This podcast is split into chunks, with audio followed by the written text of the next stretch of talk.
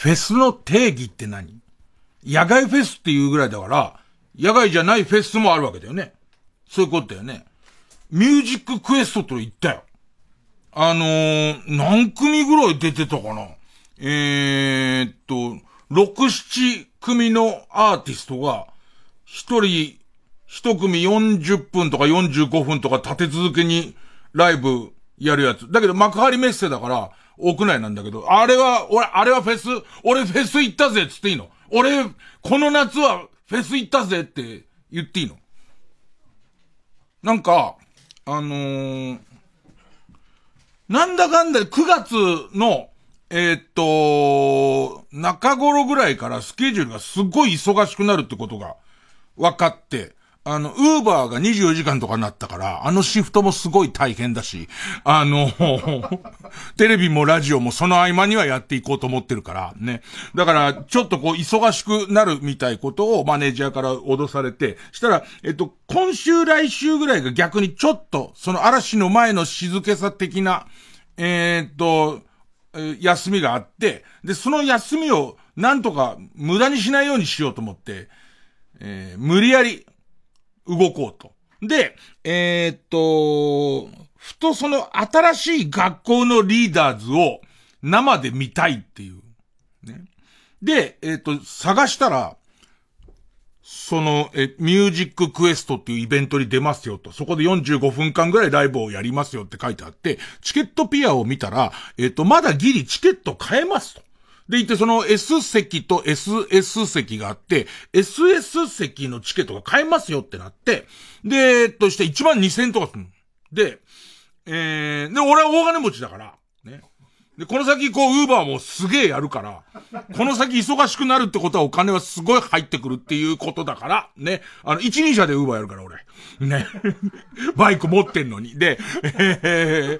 ー、うん、で、幅寄せとかやめてよね。結構不安定だから。一人車今日から練習だから。今日から練習で9月の半ばには、ウーバーで、コキコキコキコキコキって、まあまあ行くから、ね。ごめん、これだとあの、フェス行ってない感じになっちゃうから、もう一回戻していい？ちゃんと。ね、えっと、えー、ー、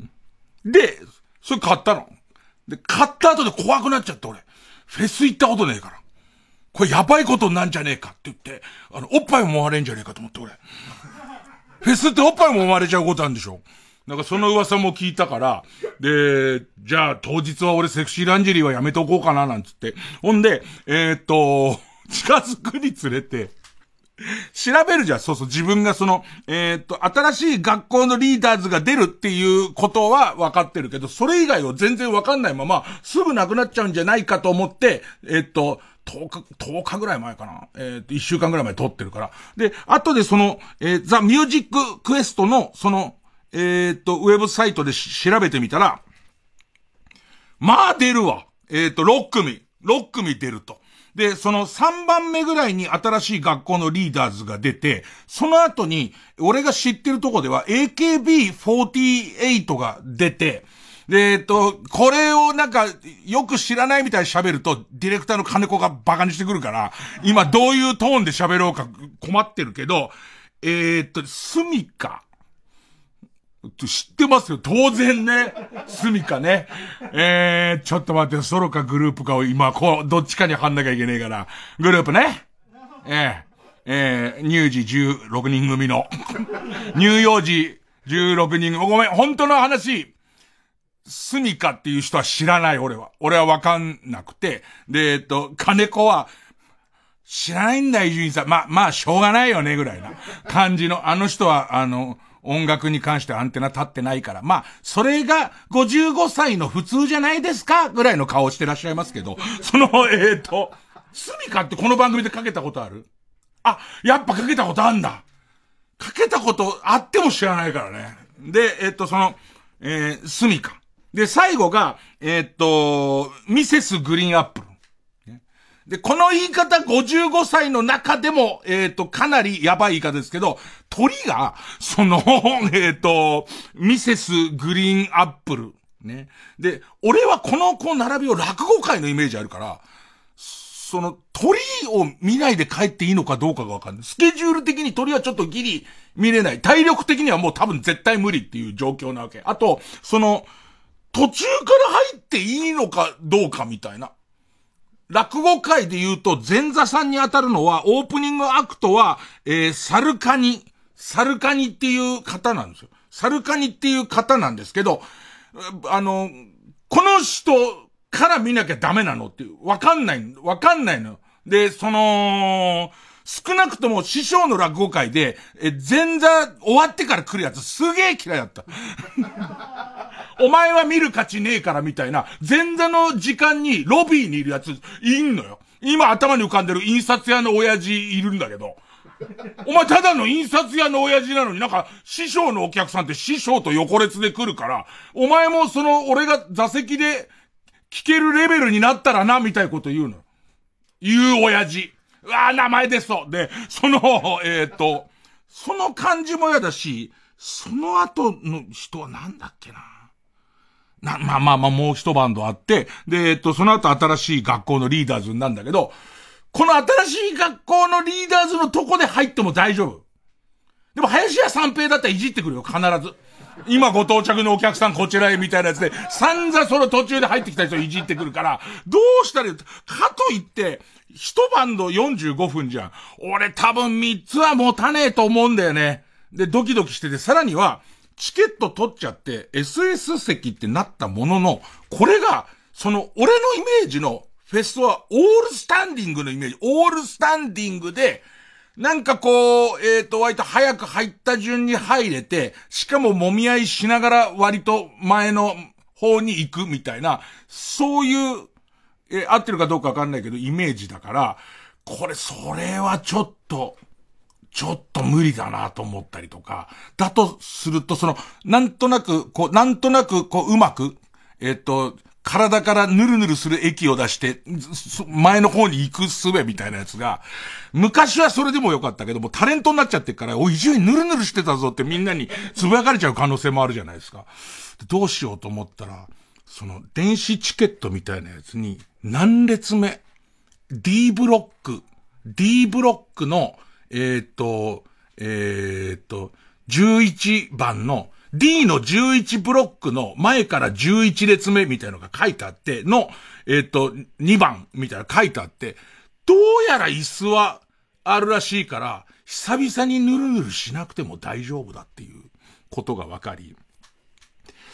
途中ちょっとこう、えっ、ー、と、タクシーのトラブルとかがあって、本当にギリに、その、えー、新しい学校のリーダーズのちょっと前に行って、割と観察してどうすればいいのか観察する、して、えっ、ー、と、乗り込もうと思って、それができなくて。で、行って、すぐにもう始まっちゃうよ、みたいになって。で、思ったのがね、これちょっと長くなるな。もうさ、僕、この仕事についてるから、足しげくライブとか、えっ、ー、と、それか、野球は昔から言ってたけど、えー、ライブ、えー、音楽のライブとか、それから、えっ、と、お笑いのライブとか、演劇とか行きますけど、おそらくこの仕事してなかったら行ってないんだよね。で、この仕事してても、自分から能動的に行きたいんでチケットを取りたいとか、えー、それあんまないの。あの、半分お世辞ぐらいで、えー、ゲストに来た人が、今度ライブあるんでよかったらどうですかっていうのを真に受けていくパターンだから、招待席とか関係者席にいるわけ。で、それはさ、すごい恵まれてることなわけ。で、えっと、これとは別に子供の頃から、僕、あの、東京の、今の東京ドーム、後楽園スタジアムが、えー、っと、野球界で群を抜いて人気がある球界の名手の読売ジャイアンツ巨人と、えー、っと、パリーグの不人気球団、日本ハムファイターズが、えー、っと、両方、えフランチャイズにホームグラウンドしたときに、ジャイアンツ戦の2階席の一番端とか全然興味ないんだよね、なんか。だったら別に不人気球団でも日ハムのいい席がいいの。で、ましてや、うちの親父の会社がでかい会社だったから、ボックスシートを持ってて、年間予約席を持ってて、そうそう、それを多分お得意様とかに、こう、あげたりしてると思う。で、もしくはその社員の中でも、えっ、と、優秀な社員とか、偉い人とかが、ジャイアンツ戦のそのネット裏を、こう、行くと。そうするとちょっと、親父の会社の立場をそこから想像するとちょっと寂しいことになるんだけど、日ハム戦を持ってきてくれるの。日ハム戦を年に3回ぐらい、ね。で、行くとガラガラの日ハム戦を年に3回ぐらい、えっと、後楽園行こうか、つって、こう、連れてってくれる。ね。でも、俺は、えー、じゃあ友達がみんなでたまたま、えっ、と、新聞、新聞を取ったから、新聞の、えっ、ー、と、購読読売新聞の購読を延長したからみたいので、たまに外野のさ、後ろの方のただ券とか、2階席の上の方のただ券をもらってくんだけどさ、1、2回行ったことあるけど、なんか、ここから見んだったら俺テレビで見る方がいいやってなっちゃう。もともと子だったの。ね。で、あと、すんげえライブあるじゃん。すんごい広いところでやる10万人ライブみたいのあるじゃん。ああいうののすごい後ろの方に行くっていう気持ちに一度もなったことがないまま、甘やかされて、関係者席っていうそこそこ見やすいところに行けるようになっちゃった。で、またこの関係者席も、まあ、何ランクかあるんだけどね。ぜひぜひ来てくださいパターンと、どうしても来たいんだったら、えー、来てもいいよパターンと、さらには、来たいってこちらが言うと、しょうがねえなっていう。一応チケットは取ってやるけど、金は払えよっていう。ね。それがびっくりすることに、えっ、ー、と、ホリプロのハリーポッターなんですけど、えっと、なんですかね。俺の心のどっかのそのなんていうのかな、贅沢に慣れてる感じと山、なんかそこに、天狗だったのかな？あのー、俺が金払ってもいいからハリーポッターのチケット2枚取れないかなって言ったら、しゃーなしですよぐらいのトーンからの請求書回ってくる感じで、うん、もう金は払っていいんだよ。稼いでんだからなんていう感じのね、やつ。とは、俺がこうわがまま言ってでもちょっとお願いできないかっていうのは、サマーズライブぐらいから。サマーズライブも1分でなくなっちゃうんで、で、本当にこれも一生懸命働くからサマーズライブだけはっていうと、逆にミムさんとか大竹さんが、あ、伊集院来てくれんだったら、つって、えっ、ー、と、券出してくれるみたい感じかな。で、まあまあ、そこそこいい席で見してもらってるでしょ。で、その遠い席でも見たいっていう意識は子供の頃からなかったのに、さらに甘やかされてるじゃん。これで行ってみたら、この形で撮って行ってみたら、まあまあ S 席と SS 席あっての S、SS 席だから、それ一番遠い席からは半分の距離ぐらいなんだけど、幕張メッセの一番でかい会場の真ん中ぐらいだから、そこそこ小さくて、一番見るのは、えっと、モニターとかでかい大スクリーンにあるところで、でも、自分がお金出して撮っていって、生で見てるのと、生で見てると、あ、ここぐらい遠い席でも結構、まあまあ、SS 席統一点じゃねえぞって話かもしんないけど、でも、前から言ったら、1ブロック15列あって、それの D の後ろの方だから、6、70列目ぐらいのところの席だから、で、でいて、で、俺はほら、ライブ見るとき竹筒に小さい穴開けて見てるから、より小さく見えるわけ。ね、それお前のせいじゃねえか、全然よ。何のためにな、竹筒に小さい穴、レンズも入ってないやつで見て。で、遠いんだけど、逆にすごいなと思ったのは、新しい学校のリーダーズのメガネの人、いるじゃん。ね。加トちゃんじゃないよ。加トちゃんがメガネやってんのは飛べ孫悟空の時だけだから、中本コーチでもないよね。その、えっ、ー、と、人の会場の煽り方みたいのが、すごかった。あの、距離を全く感じさせない。あの、あ、これはなんか何種類かあんだと思って、その、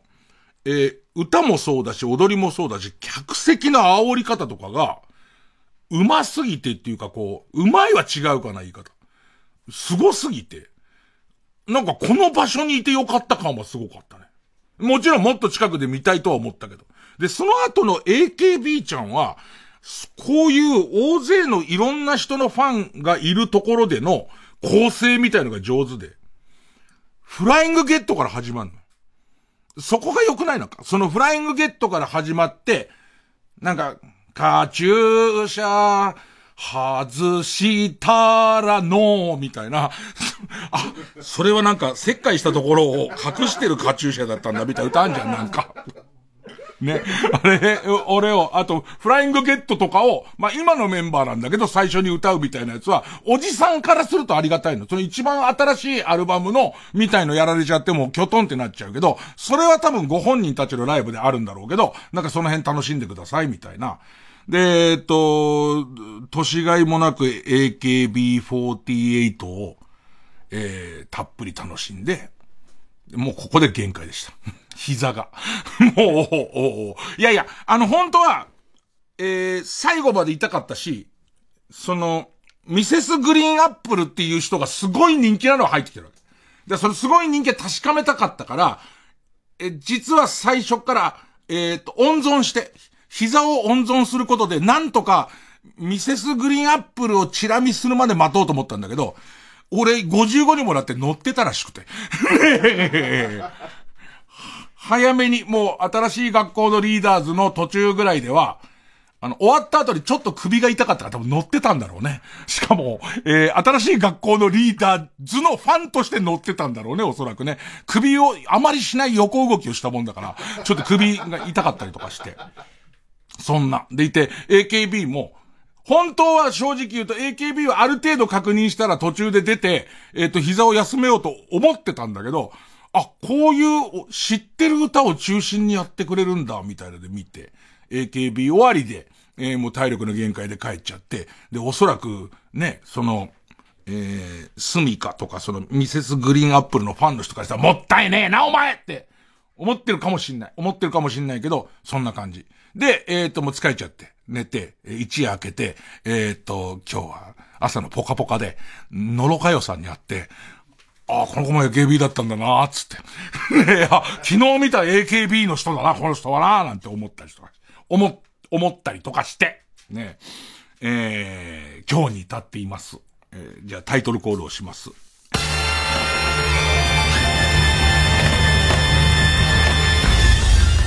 月曜ジャンク、伊集院光る深夜のバカ力。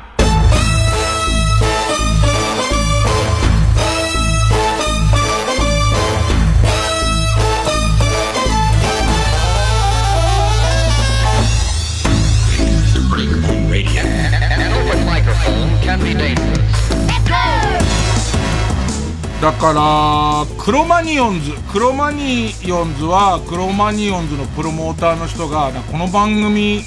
をすごく大事にしてくれて、えー、っと、新しい曲できたよってかける時とか声かけてくれたりとか、あとライブあったらどうですかって、呼んでくれて、で、関係者入り口行くと、うわ、本当に来たあいつ真に受けて、みたいな感じで、え、っと、呼ばれましたんで、呼ばれましたんでね、呼びましたよね、呼びましたよね、みたいなので、え もう、行っちゃってて、そういう時もまあまあいい席で見せてもらうから、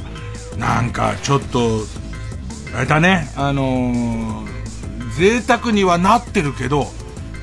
久しぶりに自分でチケット取って、あと自分でドキドキしながら行くっていう。ね、ね、なんかこの、あの、ドリンクチケットを、なんつって。入り口で、俺、俺だって1万円払ってるけど、ドリンクチケットってのも700円、あ、あ、そう、知ってますけど、みたいな感じで、その、もらうのから、久々、ドキドキしながら行ったな。何以来かな多分普通に学生の時は、あ、俺寄せは一個だったから寄せのチケットはよく買ってたけど、寄せと野球は買ってたけど、ライブなんかも数えるほどしか、怖さ楽太郎二人会は行ったよ。怖さ楽太郎二人会は自分でチケット買って行ったけど、えー、っとね、ライブハウスでブルーハーツ見たことはある。で、それはやっぱり友達が、えー、チケットを買ってすごいのいるから、つって、行ったことあって、怖い怖いと思いながら、なんか怖いなと思いながら行ったのはあるけど、それ以降は、多分この業界入んのが早かったから、この業界の人として行ってんだね。でもなんか本当に、またちょっとふらりと出かけてみようかなと思ったりとか、ね。で、乗りすぎて老眼鏡壊れちゃってさ。この落差が悲しいよね。老眼鏡今日直しましたよ。ね老眼鏡さ、メガネのあの、ツルのところを止めてるちっちゃいネジものすごいちっちゃいネジあるじゃん。ね。ネジが飛んだことだけはわかるけど、老眼鏡のネジ飛んじゃうと老眼鏡かけられないからもう二度と見つかることはないっていう。そういうことでしょ？老眼鏡のもう、が壊れちゃったんだから。壊れちゃって、ピンって飛んだ音となんかかすかなチリっていう落ちた音はしてるから。でいて、もう、ツルが取れちゃってるから、壊れちゃってるじゃん。そうするともう迷宮入りなんだよね。だから老眼鏡のネジがこんなちっちゃいの間違ってるよね。あの、橋止めるボルトみたいなの止めとかないと、もう老眼鏡なんだから、もう絶対ダメだよね。重くてかけたら耳ちぎれちゃうよ。橋止めるボルト両サイドのそとこにあったら耳がどんどん伸びちゃうよ、そんなの。ねで、それでさ、とにかくこの番組始まるまでに老眼鏡を直さないと、メールも読めないから、あのー、通りすがりの、うちの割とそばの通りすがりの、なんかね、前にね、すごい安いメガネ屋さんに行ったら、そういうのはできないってことだ。あの、メガネのネジ直してくれって言ったら、うちで買ったんじゃないでしょみたいな。うちで買ったんじゃなくて、えっと、そういう全ての修理はお預かりだと。で、ここはその、えっと、ある、いくら均一のメガネを買うことしかできないって言われて、えっと、すごい恥ずかしい思いをしたことがあるので、家のそばの、なんかじじいがやってる、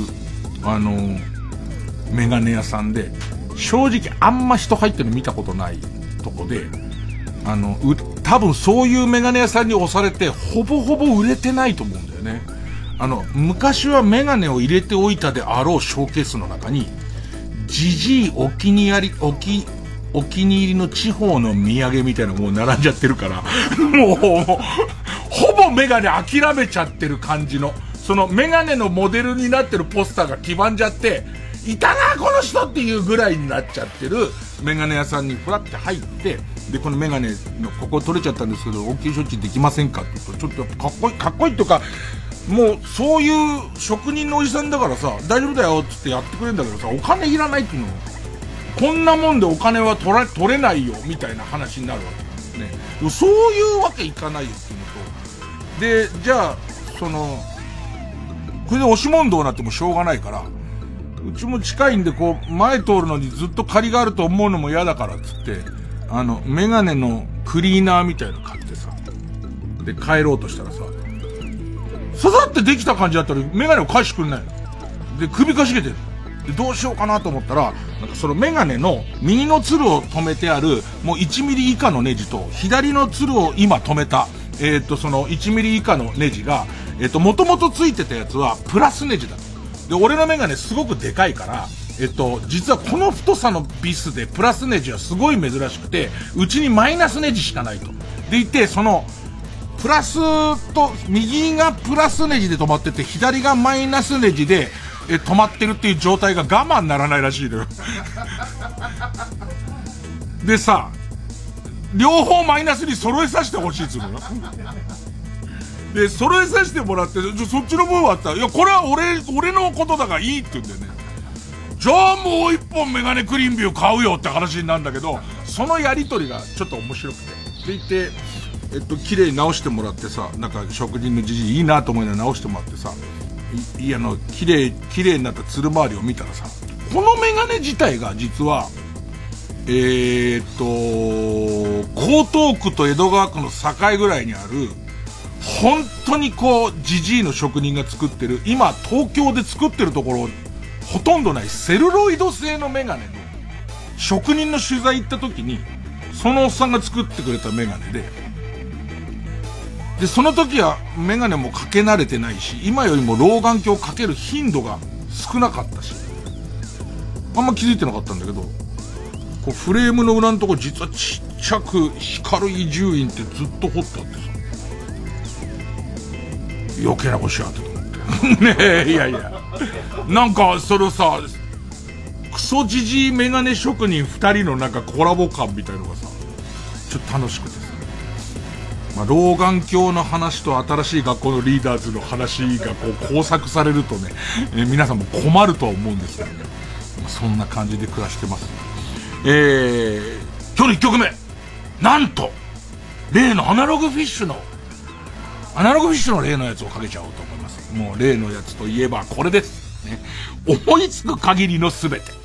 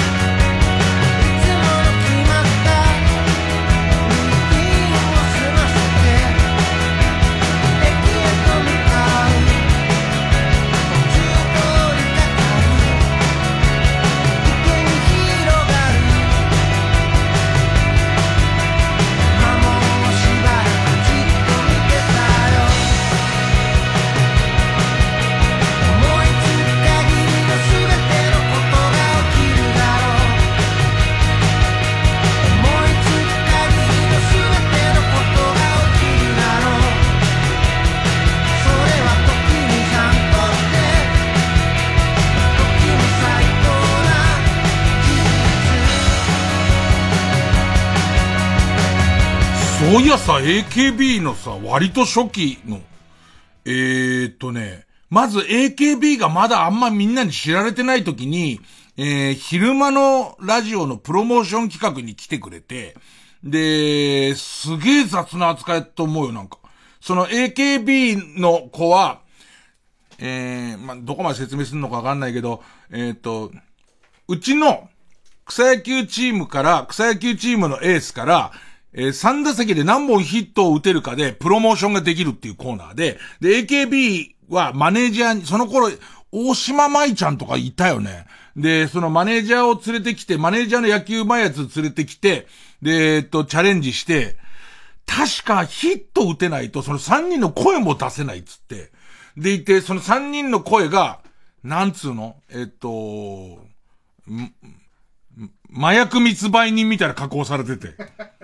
私たち AKB48 です、みたいな感じで加工されたまま帰ったのすごい覚えて、その頃だよね。その頃、それこそ、まだ出会ってすぐぐらいのこの前座ってる河野和夫ちゃんと、一緒にちょっとその AKB の劇場っていうの見に行こうか、つって、行ってすぐ入れたよね。行って、まあまあ混んではいたけど、行ってすぐ入れるぐらいの時に行って、ほいで、それこそ、その、今で言うと、もう昔から最古さんのファンみたいな人たちが、もう、すごい勢いで飛んで、飛んで、飛んで、飛んで、もう、なんつったらいいのかな。もう AKB のファンの人と、当時広島の江藤の応援団の人は、もう足腰すごくないとなれねえなと思いながら。江藤のファン、江藤のファンは、あの、立ったり座ったりする。江藤っていうことに、江藤を、江藤を、えとーっていうたびに、もうスクワットをするっていう。だからえとーがファイルでこう粘ったりとかしてたら、もう足太くなっちゃうみたいな、そういうやつ。なんかね、こうディレクター音楽詳しいかわかんないけど、えとーのことを何にも知らないね、君は。で、えっと、そんな、そんな時代に俺らは AKB 見てて、で、河野和夫が言うには、あの時、一人 AKB の中に、ガタイのいいのがいたと。で、それはノロちゃんだっつってて、あ、そうかなそうすると今日そののろちゃんと話してるときに、えっと、行ったんだよ昨日、つって。その、ポカポカが神田さんの代打で、の、のろさんアシスタントだったから、その時に、いや、実は昨日そのフェスで行って AKB って俺は今更だけど、すごいんだ、考えられてるね、みたいな。ちゃんとみんなの、その、自分たちのライブの時はこうとか、おそらくみんなとやってこうみたいな考えてんだろうなと思って、年上もなくかっこいいなと思ってやった。私の頃も来てくれればよかったのに、みたいな話を、えー、っと、のろさんがしてたけど、あ、じゃあ俺ら行ってるか。行ってるよね。あのガタイの良かったのが君だっていう。うん。さて今日、今日ね、そう、ちょっと前にも言いましたけど、えー、特別にプレゼントがありまして、プレゼントつっても、恥ずかしいのは、あ、ちょっと前さ、倉庫を片付けろと。倉庫にいろんなもん突っ込んでんじゃねえぞっていうことで怒られまして、で、これ捨てろ捨てろって言われた、えー、ものがいっぱいありまして、で、えっと、お尻コインっていう、一番最初にこの番組が始まった時は、謎の風小僧グッズっていう、あの、前、一番最初にディレクターになった長田さんとおじさんは、昔のね、昔の深夜放送ってそういうもんが多かったの。あの、これもよくできてるなと思う。ネットとかないじゃん。ネットとかなくて、例えば、鶴光さんのオールナイトニッポンって、はがき読まれた人にお嫁さんの元ってもらえるのね。お嫁さんの元が何なのかもう誰もわかんない。だけど、ちょっとお、お嫁さんの元って鶴光師匠の番組、もう下ネタだらけだったから、なんかもう、お嫁さんの元って何なんだろう。後に入浴剤だったみたいな、多分、ことになってくと思うんだけど、まあ、お嫁さんのもとで。で、この番組の初代のディレクターの、その中田さんという伝説の親父はやっぱりその古い、えー、っと、その深夜放送派の人だから、風小僧グッズっていう、もう、なんでこれを手に入れてきたのかわかんないけど、ものすごい量の、ほ、なんつったらあれ、ホイッスルなんだけど、笛なんだよね。なんか中に、プロペラのついてる笛で、吹くと、フィーンっていう笛なんだな。いわゆる、こう、バレーボールのホイッスルとかじゃないの？もう特殊ななんか、フィーンフィーンっていう、もうね、気がつくと20分吹いちゃう。当時よりもまだ30なるかならないかだから、そんな口に加えて吹くと、ふーんっていう笛なんてもうそら永遠に吹いちゃうよ。で、それが最初のプレゼントで、えー、っと、それを仕入れてた先が、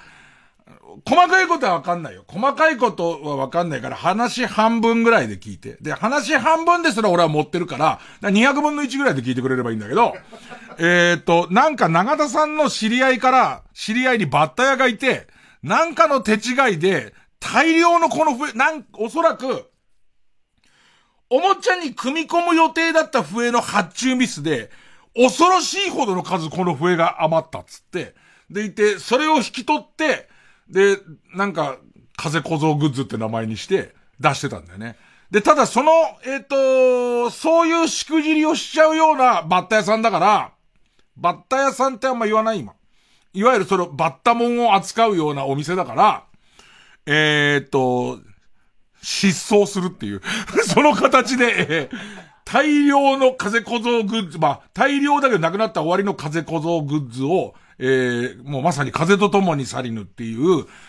別に面白いと思っては言ってないんですよ。ウィットだから、これは。ウィットっていうのはゲラゲラ笑うものではないから。ね。で、その、えっ、ー、と、が初代。で、その次に俺がゲームショーかなんか行った時に、あの、ゲームショーって今でこそゲームばっかやってるけど、割とアーケードゲームとか、さらには、えっ、ー、と、えー、ゲームセンターに置くスロットゲームのメダルとかを作ってて、で、そこはそのさ、お店で偽造品を作られないようにさ、お店の名前とかを入れているコインを作れるとかって、で、これだってことになって、その時思ったのは、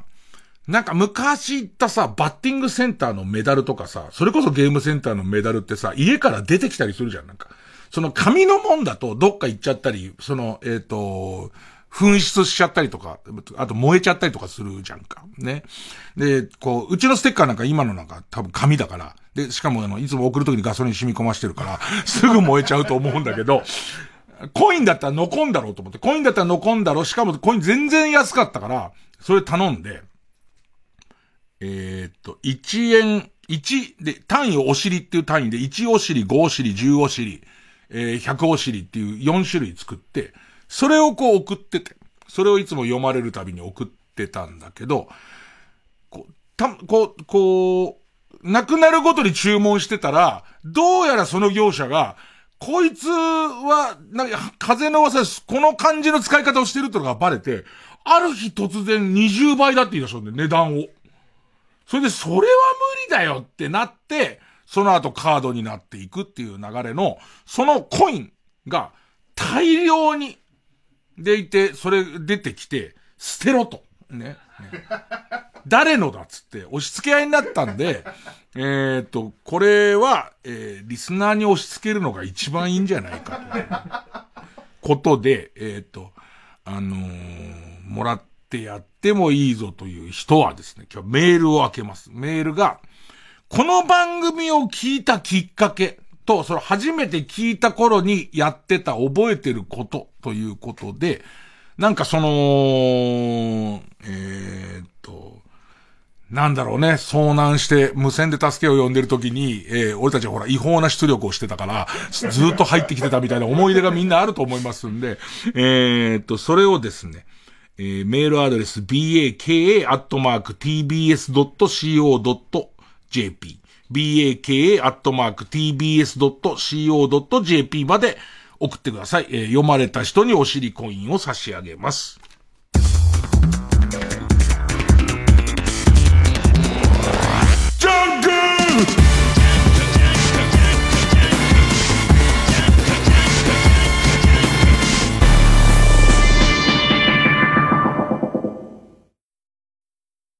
TBS ラジオジャンク。この時間は小学館マルハニチロ他各社の提供でお送りします。神話ミステリーの金字塔コミックシリーズ13年ぶりの完全新作。宗像教授世界編ついに登場。伝説や神話の謎を解き明かす民族学者宗像教授が狼という手がかりから新たな考察を生み出す。宗像教授世界編コミックス第1集発売中。小学館。シリーズ原点となる「スター・ウォーズ新たなる希望」のシネマコンサート開催。映画全編上映に合わせジョン・ウィリアムズの音楽を生演奏。TBS ラジオ主催「スター・ウォーズ新たなる希望シネマコンサート」9月30日東京国際フォーラムで開催。詳しくは TBS ラジオホームページのイベント情報まで。皆さん TBS ラジオのポッドキャスト聞いてますか？お笑いカルチャーニュースにお悩み相談などなどそのタイトルは100以上。好きな時間に好きなだけ全て無料でお楽しみいただけます。ポッドキャストならではの企画も盛りだくさん。新たな出会いがあなたを待っているかも。えあの人の番組もあるじゃん。知らなかった。大丈夫。過去のアーカイブも聞けちゃいます。TBS ポッドキャストで検索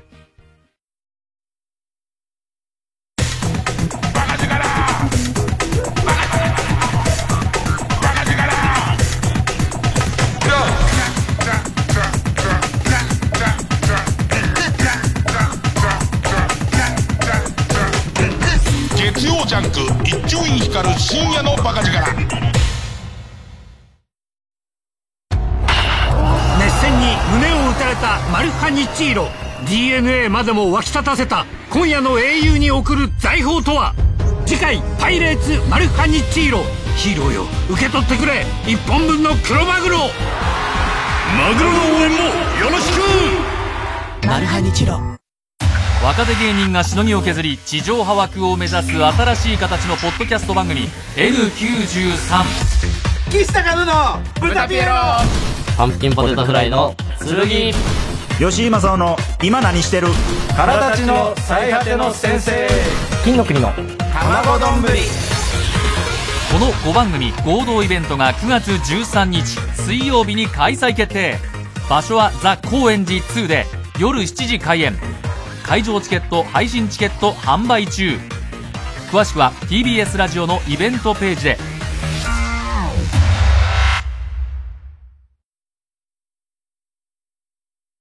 月曜ジャンク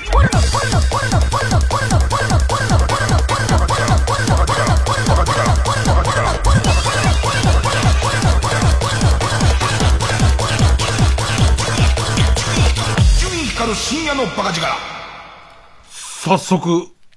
あの、お尻コインを押し付けられたがってる人たちから、メールいっぱい来てますんで、ラジオネームハイパーポメラニアンさん。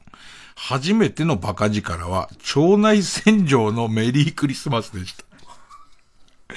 なんか、腸内洗浄を、暮れか正月にやったのはすごい覚えてんだよ。なんか家庭用の腸内洗浄機みたいのがあって、で、でそれをこう水を、こう、点滴的な袋の中に水を入れて、たくさん、まあ水とかぬるま湯を入れて、説明書はいろんなこと書いてあるんだけど、ぬるま湯を入れて、で、その先から管が出てて、その点滴の先みたいなとで、その一番先っぽが、は、点滴だと針じゃん。針じゃなくて、なんかこう、なんつうのかな。えっ、と、赤ちゃんの哺乳瓶の先っぽのちょっと固めのやつになってて、それをこうやってスポって入れてから、だんだんその袋の方を上げていくと、その、えっ、と、引力的に中に水が全部入ってきますよっていうやつをやったのを覚えてますけど、えー、っと、この方が言うにはたまたま仕事が遅くなって、帰宅途中の車の中で、えー、っと、聞いた、聞いた放送。いい年、いい年をした大人が肛門に生理食塩水を注入しながら苦しそうに喋っていて、限界とともにトイレに駆け込むというとんでもないものでした。でもこの、腸内洗浄をやったことまでは覚えてんですけど、その後の腸内洗浄のメリークリスマスって名前のタイトル、すごい面白くない？おそらく、坂本龍一の曲はかけてるよね。テレレレレンって言いながら、テレレレレレってなりながら、俺の肛門の中に、その、入っていくわけですよ、食塩水が。それだけでも面白いに決まってるもんね。いやー、何かわかんないけど、自分でも忘れてるこう、勲章をいただいた感じ、ありがたいですね。あと、あ、意外だなと思うのは、ラジオネームどうにもならんよさん。私がバカ力を聞き始めたきっかけは、佐久間信之のオールナイトニッポンゼロのゲストに伊集院光が出ると知ってから。で、えっ、と、番組内容はあまり覚えてないけど、大陰唇っていい言葉だなと思ったのだけは覚えている。だから割と佐久間さん、佐久間さんとまたテレ東で番組始まったんだけど、その、佐久間さん、そう考えたら、最近の人もちゃんと聞いてくれてんだなっていう。まあ、おじさんだからもう、最近っていう幅は相当広いけどね。えー、とりあえず、佐久間さんの人、こう一押しり。まあ、やっぱ町内洗浄のメリークリスマスちょっと面白いもんね。十お尻を差し上げますね。で、ちょっとこれ書いといてメモんないと忘れちゃうからね。なんか笑ったのが、その時の、その、なんていうの？えっ、ー、と、一発、一笑い欲しくて、コイン作るときに書いたんだろうけど、えっ、ー、と、その記憶一回消えるともう一回面白いんだと思ったのは、あの、十お尻コインは、えっ、ー、と、お尻とロボットの絵が書いてあって、で、横に、えー、万国博覧会記念コインって書いてあるのね。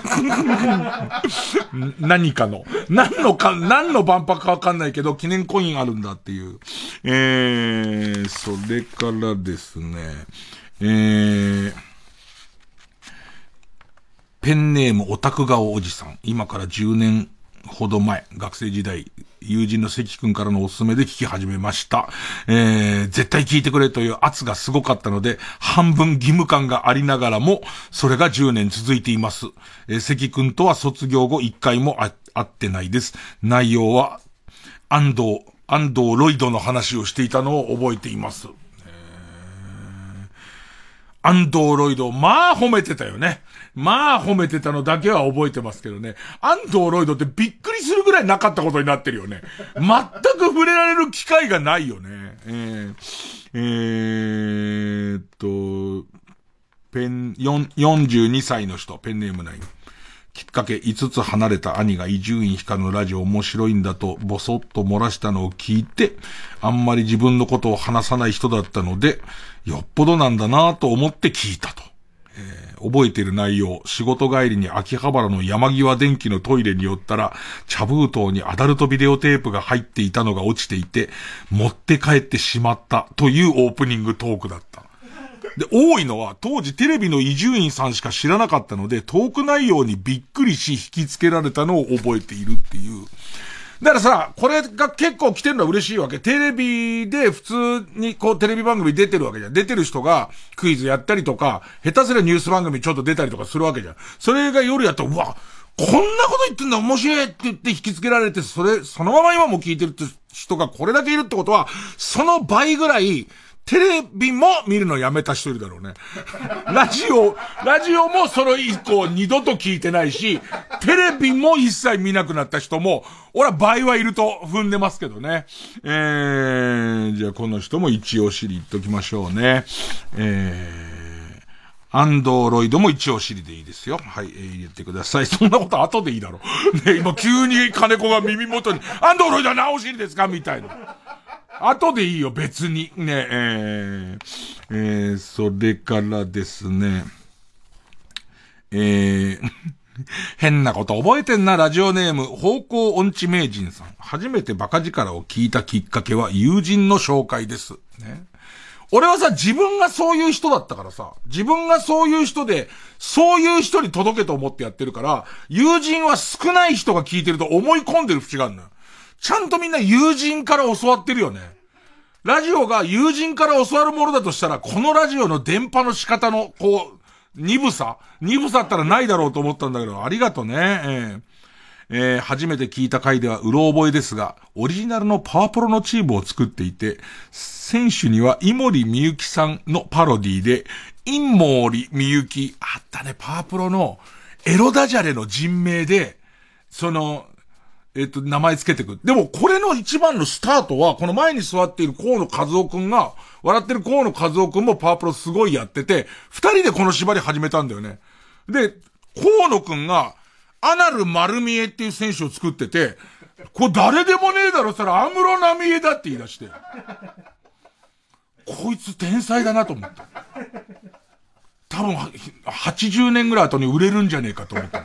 俺早めに見っけたけど、俺。ねえ。まだ随分あるけど、ねえ。いたな、時藤三郎さ、ドキ藤しゃぶろう。ドキ藤しゃぶろうすげえいいよね。俺、時藤三郎さんのことよりも頻度高く思い出すもん。時藤三郎、三郎のことを。ねえ。そんなのずっとやってたなで、今見ると、重い、山田くんにことかも覚えてる。山田くんにこも覚えてるけど、なんだろう、その、あの頃のデータとか、あともっとエクセルとかで管理してたから、もう河野くんと戦うのに、あれとか見るともう誰だか全然わかんないもんね。えー、よくこの回が初回で聞いたよね。スーッと友達と縁を切るじゃん、普通。ね。だってこの回だってまだ10年ぐらいでしょ ?10 年15年ぐらいってことはさ、40のおじさんがこんな話してんだよね。陰森みゆきだ。ドキトーシャブローだって話してんだよ。よく友達を疑う方に行かなかったね。よっぽど友達との絆が、まあ、あ熱かったんだろうね。えー、じゃあこの人は、久しぶりまたアナル丸見えを思い出してくれたので、この人は、重お尻を差し上げます。100お尻ってなんだよってなってくるよね。みんなさ、1回読まれると1お尻だったのにさ、100っていう単位のやつを作っちゃうで、100減らないんだよね。もうだって100上げちゃうと相場がおかしいなことになっちゃうじゃんか。ね。で、あと、時代変わったなと思うのは、ラジオ局ってもともとテレビっていう大規模なものと比べちゃえばお金があるところではないから、だから昔からこう記念のグッズなんて言うと、まあステッカーが今に至るまで多いんだよね。で、ステッカーが多い中、実はステッカーよりも1枚あたり安いんじゃないかっていうんで、このお尻コインが出てくるわけなんだけど、もうもはやステッカーですら送料が大変だっていう時代になってきてるよね。だから割と小規模な番、だから、これのバランスが難しいのは、小規模な番組が小規模に送ってる分にはいいけど、うちみたいに相当量読まれる番組だと、ちょっとカードとかステッカーとかも勘弁してくれないかみたいな予算繰りになってんのは、なんか難しいね。今後どうしたらいいんだろうみたいのは、なんかその、電子データで誰でも複製が効くものっていうのもどうなのみたいのもちょっとあるじゃん。だ電子データに読まれた人の名前も入れて、みたいなことになるのかね。で、そう、その、よくこういうもんもオークションとか出回るじゃんか。それで買い取るのもなんか変な話しない？のか、それでいい、いいの？っていう感じもしちゃうから、なんかこのノベルティについては今後何になっていくのが正しいのか。あ、なんかさ、今さ、その、電子透かしが入ってて世の中に1枚しかない美術系のやつとかあるじゃん。そういうのを、例えば電子の、送、送料がかからないから、えー、っと、このバカ力カードみたいで作ろうっていう話も出たんだけど、あれ実は一個一個管理するのに登録する金がめちゃめちゃ高いんだよね。なんか、何を差し上げるの？まあ、本当に、高いものを差し上げることはもともとできないし、それは昔のラジオから高いものを差し上げることはしてないんだけど、なんかこう、名誉にはちゃんとなり、思い出にはなり、でいて、その、あんまりこう、誰にも彼にも複製が効かず、みたいなことになってくると、何、何がいいんだろうね。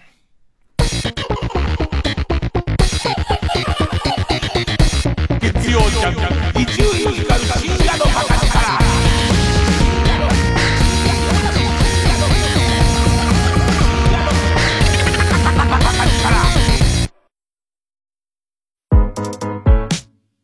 ここで、マカロニ鉛筆の悲しみはバスに乗ってをお聴きください。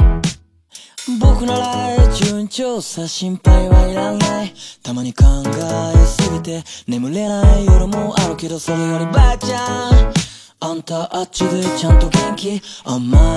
のばっかり。体に良くないぜ。腐らないように生きてたらいいこともあるんだ。Baby I love you. だから crazy な life を一緒にどう？貧乏で黒ばっかかもしれないけれど。なら喜んで。まだまだまだ僕は鬼さえ赤ん坊は一切。涙でにじむは給料明細あそう。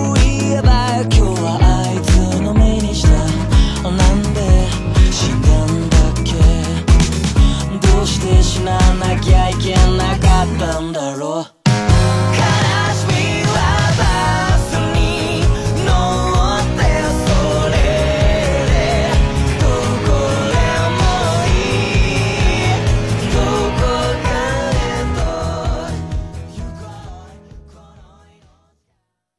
ラジコもポッドキャストも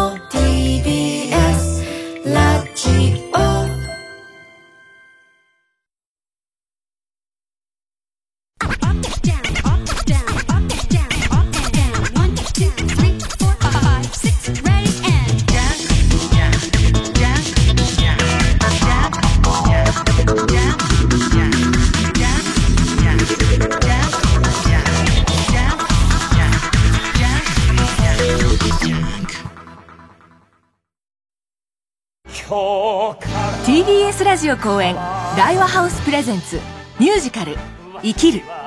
主演市村正親加賀武史のダブルキャスト。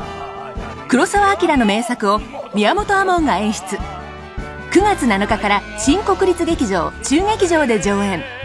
宮本亞門です。ミュージカル「生きる」再演します。僕にとってこの作品はまさに自分自身の思いいろんな経験を全て入れ込んで皆さんに生きることの素晴らしさを伝えたと思ってます。劇場でお待ちしております。詳しくは TBS ラジオホームページのイベント情報まで。今年の夏も大昆虫展。目の前のカブトムシを触りながら観察できるふれあいの森。ヘラクレスオオカブトなど世界の昆虫たちも多数展示します。TBS ラジオ主催大昆虫展 in 東京スカイツリータウン。夏休みの大研究ワクワク昆虫ラボは東京スカイツリータウンソラマチ5階スペース634で9月3日日曜日まで毎日開催中。詳しくは大昆虫展の公式ホームページをご覧ください。TBS ラジオジャンク。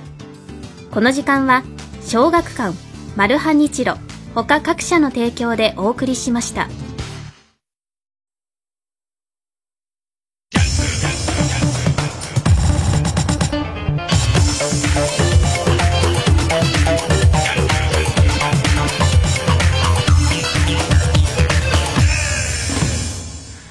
ジオネーム大入り袋。僕が初めてバカ力を聞いたのは、18歳の夏あたりです。毎週聞いていた須田正樹さんのオールナイトニッポンが休みだったので、なんとなく聞いてみるかぐらいの気持ちでチャンネルを合わせてみたんですが、真面目なイメージの伊集院さんが、甘いじりだとか、肉便器とか、肉便器って俺言った？言ったね。ええー、俺こそ、えー、金田一秀穂の隠し子と言われている俺がそんなこと言った？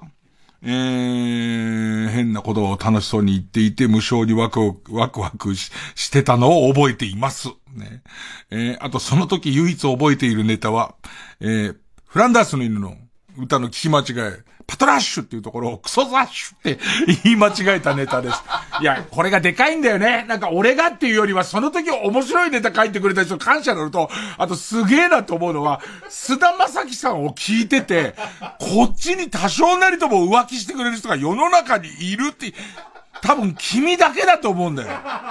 菅田正樹さんのラジオを楽しむ感性を持ってる人が、クソ雑種とか肉便器とか楽しくなることってほぼないと思うんだけど、もうほんと感謝しかないよね。え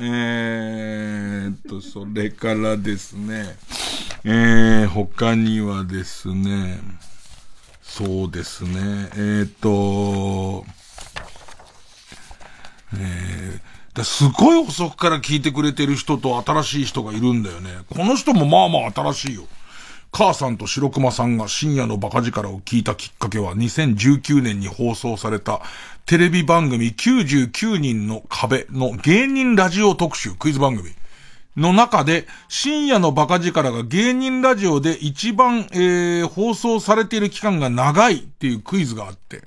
で、それを聞いて当時芸人ラジオを聞いたことがなく、一番期間が長いということは面白いという勝手な見解を持って初めて聞いて。その時のオープニングでは、金玉ジャグジーという話題で なんかもっと感動する話をみんな覚えてないから、それさ困っちゃうのは、俺多分明日死ぬじゃん。明日死んだ後に、こうみんなが思い出話をするときに、金玉ジャグジーってわけにはいかないんだよ。嘘でもいいから、こう、あの人は実は心、あの、本来は肉便器だ金玉ジャグジーを言ってる回数が多かったけど、本当に僕のを作ってくれたのはあの話なんですよ、みたいのは、まあ、なくていいか。それも、ね、ねなんか、全員さ、俺が死んだ途端にさ、急にさ、こう、魔法が解けたみたいにさ、なんで聞いてたんだろうなって。ね。55の親父が金玉ジャグジーってるラジオ、何故に俺は聞いてたんだの方がいいか、ラジオとしては。ねえ。えー、いちいちコインをジャッジするのがめんどくさくなってきたんで、送れ、送られてきたやつを見て、あ、俺そんな面白かったんだとか、俺まあまあ普通だったんだは決めてください。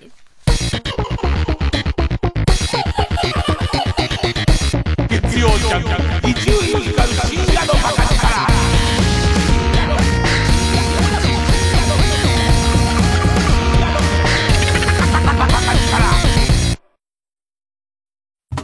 アメリカ演劇界の巨匠アーサー・ミラーの脚本によるスリリングに展開する悲劇。ニューヨークを舞台に橋の下で身を寄せ合う人々を生々しく描いた社会派ドラマ「パルコプロデュース2023橋からの眺め。出演伊藤英明酒井真紀福地桃子松島翔太和田正人高橋克実。TBS ラジオ公演で9月2日から24日まで東京芸術劇場プレイハウスで上演。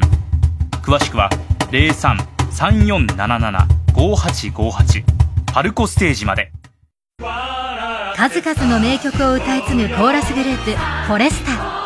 年末恒例のコンサート今年はリクエストスペシャルで開催決定。事前のリクエストや公演当日の投票企画などフォレスタファンと共に作る1日限りのステージです。TBS ラジオ公演フォレスタコンサートリクエストスペシャル in 文京は12月13日水曜日文京シビックホール大ホールで開催。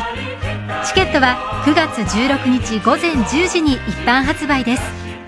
お問い合わせはサンライズプロモーション東京0570-003337まで。フランシス・レイ追悼公演フランシス・レイストーリー開催。10月16日月曜日東京国際フォーラムホール C フランシス・レイが手掛けた数々の映画音楽をご堪能ください。チケット好評販売中。詳しくは TBS ラジオホームページのイベント情報まで。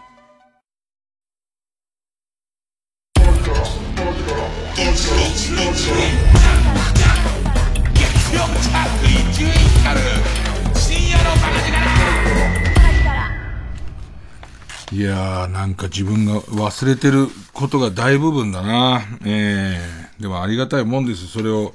覚えててくれる人がいるってのはね。えー、っと、まあ、伊集院光の深夜のバカ力を聞き出したきっかけ。もしくはその時やっていた内容。えー、メリー三角木馬。大学受験に失敗した高校の同級生の高橋くんがそっとバカ力を録音した MD を渡してくれました。うん MD って言葉ももうちょっと懐かしいね。えー、ブラジャースペシャルとだけ書かれたその MD は、伊集院さんがブラジャー姿で楽太郎師匠を迎えるという回で覚えてるわ。すげえ覚えてるわ。もう、めちゃめちゃ緊張した。なんか、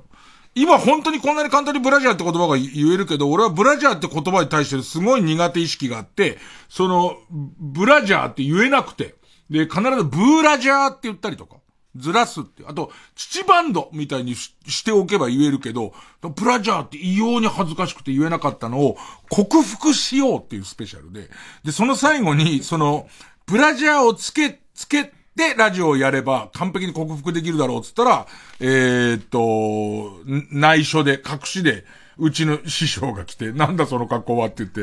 いきなり、まあ、まあ師匠は分かってたと思うんで、師匠は多分依頼されるときにこういう企画でびっくりさせて多分来てるってことなんだろうけど、すげえあわわした、その師匠もう死んでしまいましたけどもね、え今度ブラジャーで墓参りに行こうと思いますけどね、ねあとはえー、ペンネーム神戸之助。大学受験が終わったと同時にコロナが流行り始め、ありに余りまくった時間を潰すためにバカ力を聞き始めました。えー、内容としては、伊集院光さんが100日後に死ぬワニをラジオで紹介したばっかりに、電通の犬だと思われていることに対する愚痴から始まり、最終的にワニと寝たセクシー女優がいたな。カイマン瞳。カイマン瞳がいかにすごいか、ということをお話しされていました。すごいのは、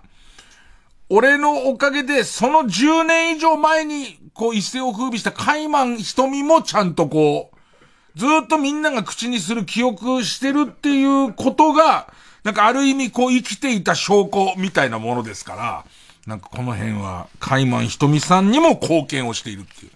ただ、カイマンさんが静かな生活をしてて、二度と触れられたくないことの可能性も、まあまあ否めないということですけどね。えー、デブは心も100巻目。当時勤めていた会社の社長が、伊集院光深夜のバカ力のファンで勧められて聞くようになりました。初めて聞いた回は、嘘、長沢正美のオールナイトニッポンという名前で行われており、初手から何のことだかさっぱりわからない。だからもう何か異常なことが行われてると思ったのは確かですっていう。やってたね。大体裏のオールナイトニッポンが何かスペシャルをやるたびに嫌がらせをするっていう。ね。あいつにはもう関わらない方がいいって思わせるっていう、そういうこう、あの、高度なテクニックをね、高度なテクニックを僕は使ってますからね。あの、近所の嫌われ者のじじいのやり方です。ね、あいつに文句言ったやつの庭先に必ず次の日人糞が落ちてるっていうことで、もう何にも言わない方がいいっていう風にするっていうやり方ですね。えー、曲いきますか。世界の終わり。で、ロボ。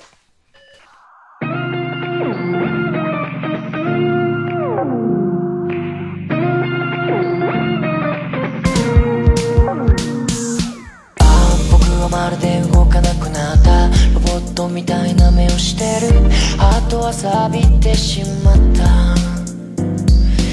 アームを足らんと垂らして座り込む。この胸でいつも動いてた。モーターは冷えてしまった。アンドゥをして戻って思い出せるのは制御のオンオフのループ。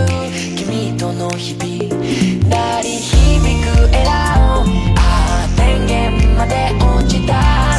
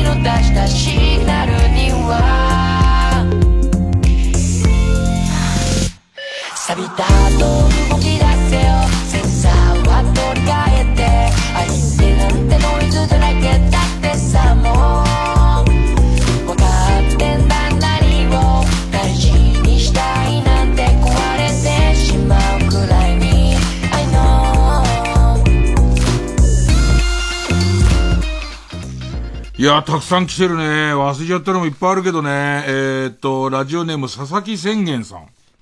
えー、な、このペンネームにもなんとなく覚えあるな。えーっと、40代の方ですけど。高校の頃、クラスメートから勧められたのがきっかけでした。その時聞いたのが、輝け、紅白電波歌合戦。えーっと、まあまあ、な、な、と、替え歌ともちょっと違うんだけど、どうかしてる。どうかしてる替え歌の、えーっと、コーナー。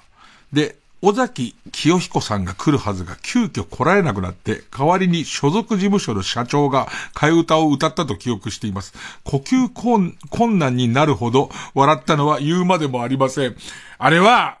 えーっと、もうそのことを知ってる人、岡部さんギリわかるかなえっと、要はその電波歌って、今やってるさ、この歌はこう聞こえるコーナーみたいな感じで、いろんな歌の、もうちょっととトンチキな替え歌をどうかしてる、えー替え歌をいっぱい作ってるコーナーだったんだけど、えっと、スペシャルウィーク、当時はスペシャルウィークがありました。今回は、今日たまたまよその曲はスペシャルウィークですけど、うちは別にプレゼントはしてますけど、スペシャルウィークではないんですけど、その、えっと、これ会長になっても粋なのこの話。正確にもう決めてほしいんだけどもう、なんか、ふわっとしてんだけど、ずーっと、ね、えー、で、えっと、えー、でいて、本物の歌手とか歌唱力のある人を来てもらって、でも、あの時出てくれた人って、森くん、えっとね、森久美さんじゃねえや。中島恵子さん、オペラ歌手の中島恵子さんっていらっしゃって、あの人とかも来てくれて、で、いろんな歌を歌ってくれる中に、大御所の尾崎清彦さん二人で名前消しての。で、したら、当日になって来なくなったんだけど、まあ前もちょっと触れたけど、この事務所の、その、この人個人事務所のマネージャーであり社長なんだけど、この人ともう大揉めに揉めてて独立するしないみたいな話になってたの。で、そこあんま触れてないような気はするし、もしかしたら、触れなかったよなって思ってることが漏れちゃってることあるから、口から出ちゃってることあるから、それは聞いたって言うかもしれないけど、まあ、とにかく来ないってことになった時に、じゃあなんか社長が困りながら歌ってるの面白いんじゃねえかって話になって、あの、尾崎さんが来ないってことを責めるよりも、そうやってもらいますみたいな話になって、したら社長は私でよければってやってくれると。でいて、また会う日までの、なんかわかんないけど、えー、っと、よく覚えてんのは、えー、っと、初めて食べたぜ、ズッキーニーっていうところの歌詞がすごい覚えてんだよね。で、ええっ、と、芸者の体は変えたとて、芸者の心は裏しまへんっていう歌詞もあったな。で、それを普通の中年のおじさんが歌ってんの。歌って、照れて歌ってるところもとてもいいの、これが。あの、尾崎さんの完璧な歌バージョンでも聞きたかったけど、まあ、この照れてる素材も深夜らしくてすごい良かったんだけど、帰り道にボソッとおじさんが言い出したのは、実は、こう、このままだと、実はその尾崎、その清彦さんとの間柄が本当にうまくいってないと。で、今回のことも、えっと、その、私はちゃんと伝えたはずなのに、話が違うと。その、えっと、また会う日までを歌ってほしいって言われてるのに、話が違うじゃないかと。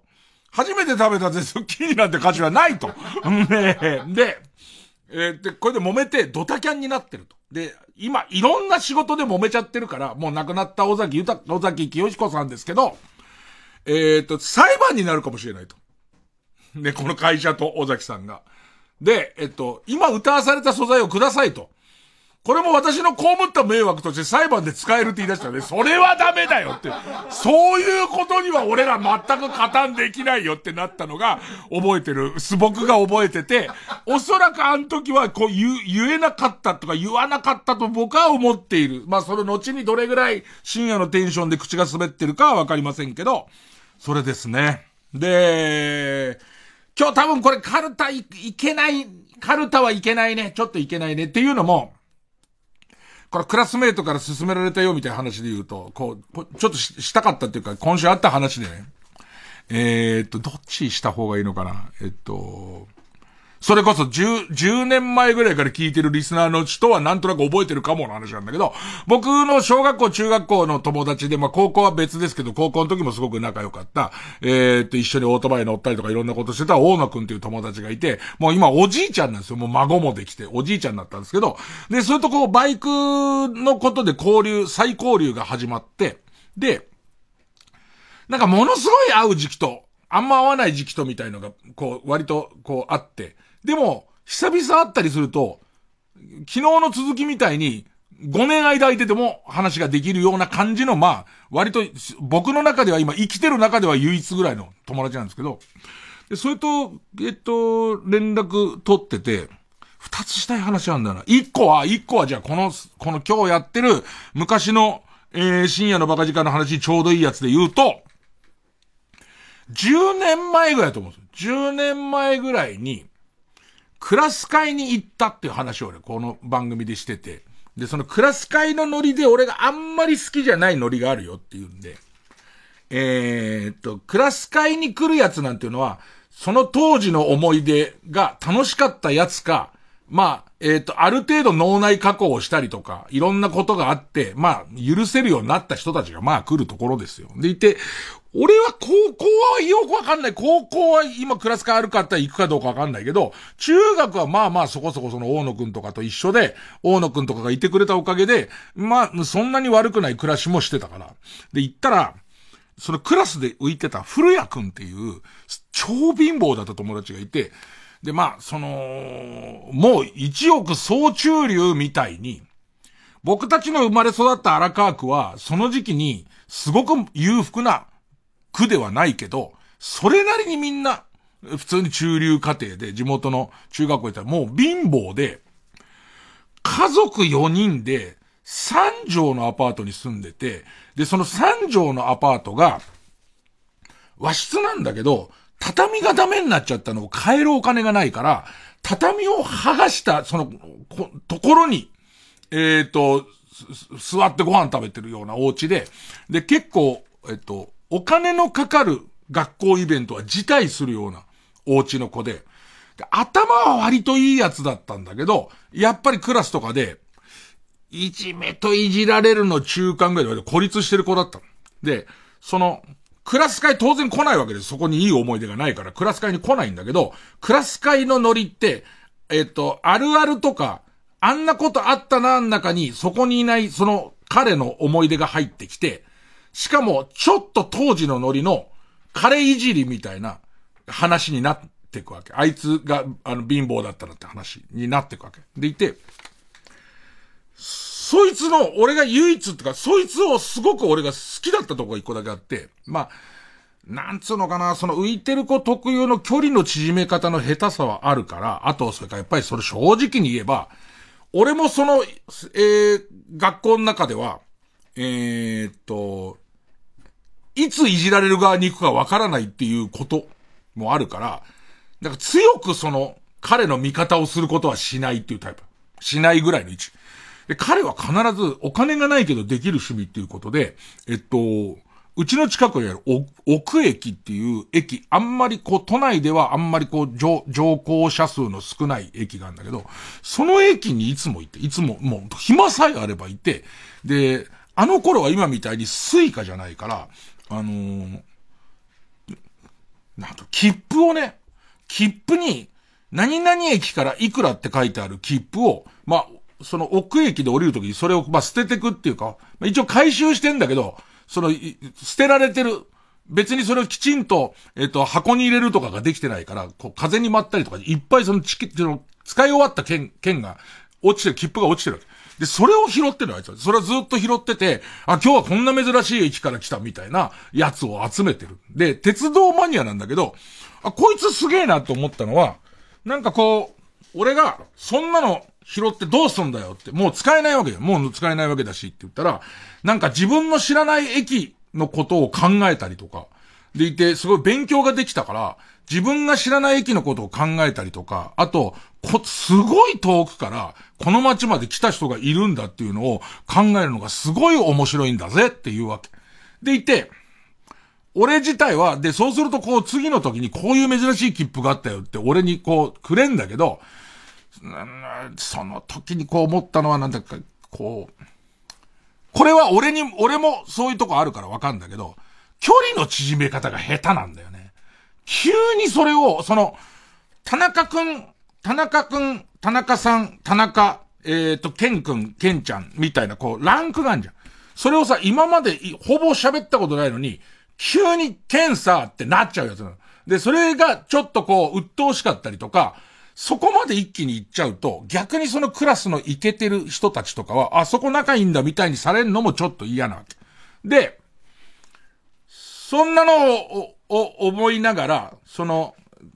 ちょっとなんかそこをただの笑い話っていうか、からかい話の思い出話としてしてるグループと、あんま近寄りたくない感じで距離を取りつつ、えー、っと、クラス会にに出てて、したらみんながさ、あいつ急に変な切符くれたりしたよな、とかっていう話になるわけ。でいて、俺としては、いや、あの変な切符に関しては結構こう、俺の好きな話があってさ、みたいのを言う間もなく、あいつ変だよな、になっちゃうから、ま、また、それも、その、いい加減大人になってる俺もなかなか言えないんだけど、大野くんが急に入ってきて、何の話してんのって言って、で、えっと、いや、その、古谷がよく変な切符くれてさ、って、その、言った時に、ああ、俺、今でも持ってるって言って、30年間大野くんが、大野駅、大野駅から、その、えっ、と、奥駅まで来る切符をずっと持ってるで、俺はなんかその上手にこう、うん、こんな喋る商売してんだよ。だって今してるクラス会の話は10年前だから。なんだけど、なんかその、未だにその連中とのよそよそしさや、あと、こう、タレントになって調子乗ってんじゃねえか、的な感じや、あと、こう、家族がファンだからサインしてくれ、写真撮ってくれっていうのを、苦笑いをしながら、こうそこにいたりする関係上、うまく言えなかったことを大野くんはもう当たり前のように、その話を始めて、あいつが言うんだよっていう、その大野っていう駅があって、で、これどうすんのって言って、大野くんは、ちょっとおバカだから、え、これで大野駅行けんのってなっちゃうんだけど、なっちゃうんだけど、それはできないんだけど、なんかすごくない？自分と同じ名前の駅がどっかにあって、で、そこから、どこからか、奥駅にその人が来た。それは証拠なんだよ、みたいなことを言われて、すげえと思ってずっと撮ってるっていうのね。で、その話の後日談がこの間あって、この間ってか、おととい、ん？金曜日。えっ、ー、と、土曜日。24時間テレビやってたいつ？土曜日。土曜日あって。土曜日大野くんち行ったの。さっき言ったように暇が最後の方だからつって大野くんちょっと用事ができて大野くんち行って。で、大野くんとそのバイク直す計画の話とか、原付きを1台、いや、もうほぼ直ったやつと、あと今乗ってる、えっと 200cc のやつをちょっと直すっていうか、こう、パーツアップしたりする。話してて。で、もともと大野くんが俺に免許取った方がいいよって話をまたしてくれて焚き付けたのは、大野くんはずっとバイクに乗ってるから、一緒にこう、その、中年同士でバイクを乗りに行く相手も欲しいしっていう、まあ、あいつの目論みもあったんだけど、あ、そういや、暑さもそろそろ終わるし、ずっとバイク一緒乗り行こうっての俺行ってないよね、っていう話になって、どっか行きたいところある？っていう話を聞いたら、その話になったその、えっ、と、大野駅に自分はバイクで行きたいって話になって。で、それで、で、10年前にその大野駅の話をした時から大野駅の話してないんだけど、実はその大野駅に行きたいんだよっていう、あの、一度行ってみたいんだよって。したら、その、えー、古谷くんから大野駅の切符をもらって、えっと、その、遠くから来ている使えない切符の楽しみ方を聞いてから、大野駅ってどういう駅なんだろうってことをずっと考えてた。ずっと考える遊びはしてたと。で、10年前に俺に会った時に、大野駅ってどこなんだろうなっていう話をされて、えっ、と、話をしてて、俺が、そんなの今調べれば出てくるだろう、いくらでもって言って、調べれば具体的に何があるから答え合わせなんかすぐできるよっていう話を、は、なんとなくしたのを覚えてる。で、10年前に大野くんはそのクラス会帰ってから、大野駅がどこにあるのかってことを調べたら、大野駅はちょうど東日本の大震災の、いわゆるその入れない地域になっちゃった。そのまさにその、えっ、ー、と、原発がかなり近くて、全く入れない時期になっちゃって、それがこう、大野くんの、大野くんは、本当に何度も言うように、ね、お子さんが聞いてないことを祈りつつ何度も言うけど、えー、っと、おじいちゃんは、お父さんはバカなんだよ、結構。ね、結構バカなんだけど、なんかその、大野のいいところで、自分がずっと、その古谷くんの影響で、なんとなくその大野駅を想像しているっていうね。もしかしたら駅長も大野で、もう街中のやつが大野なんじゃないかっていう感じから始まり、ね。もういろんなその大野駅をね、大野に対してすごい優しい街なんじゃないかと。えっ、ー、と、商、店街のお店は、えっ、ー、と、お名前確認で大野ってなると、おめでとうございます。87%引きです、みたいな、その、もう、大野帝国だって思った時期もあり。で、もその後に一回もきちんと調べないまま、ずっと過ごしてきて、調べた時に、え、あの津波でやられて、でいて、しかもその、えー、っと、原子力発電所の影響で、えー、なかなかそこに住んでた人も近寄れないような状態になっちゃって聞いて、めちゃめちゃショックを受けたらしいよね。で、やっぱりおバカなんだ。だって、お前の想像していた大野ではないからね。っていう。だって調べてないんだし、そこで調べてんだし、その、えっ、ー、と、えー、原発の影響で終わっちゃった大野フェアも、大野祭りも、大野みこしもないから。っていうことなんだけど、でもやっぱりずっと思ってたところが、えっ、ー、と、そういうことになってんだ。っていうことに、結構ショックを受けて、何年か過ごしてきたんだけど、今年の春かなんかに、その、帰宅困難地域みたいなのを解除、が解除されたから、行ってみたいんだってあ、そうなんだってことになるんだけど、なんか、それが、なんかお、それが大野くんですっていう。それが俺の中で、えっ、ー、と、うん、おバカなんだけど、いいやつなんだけど、うんえ、ちょっと頑固親父すぎて、えっ、ー、と、娘とかは、また始まったお父さんってなりながらも、なんか最後のところで、ん、お前の親父はいいやつでなってなっちゃう、えー、大野くんの話で、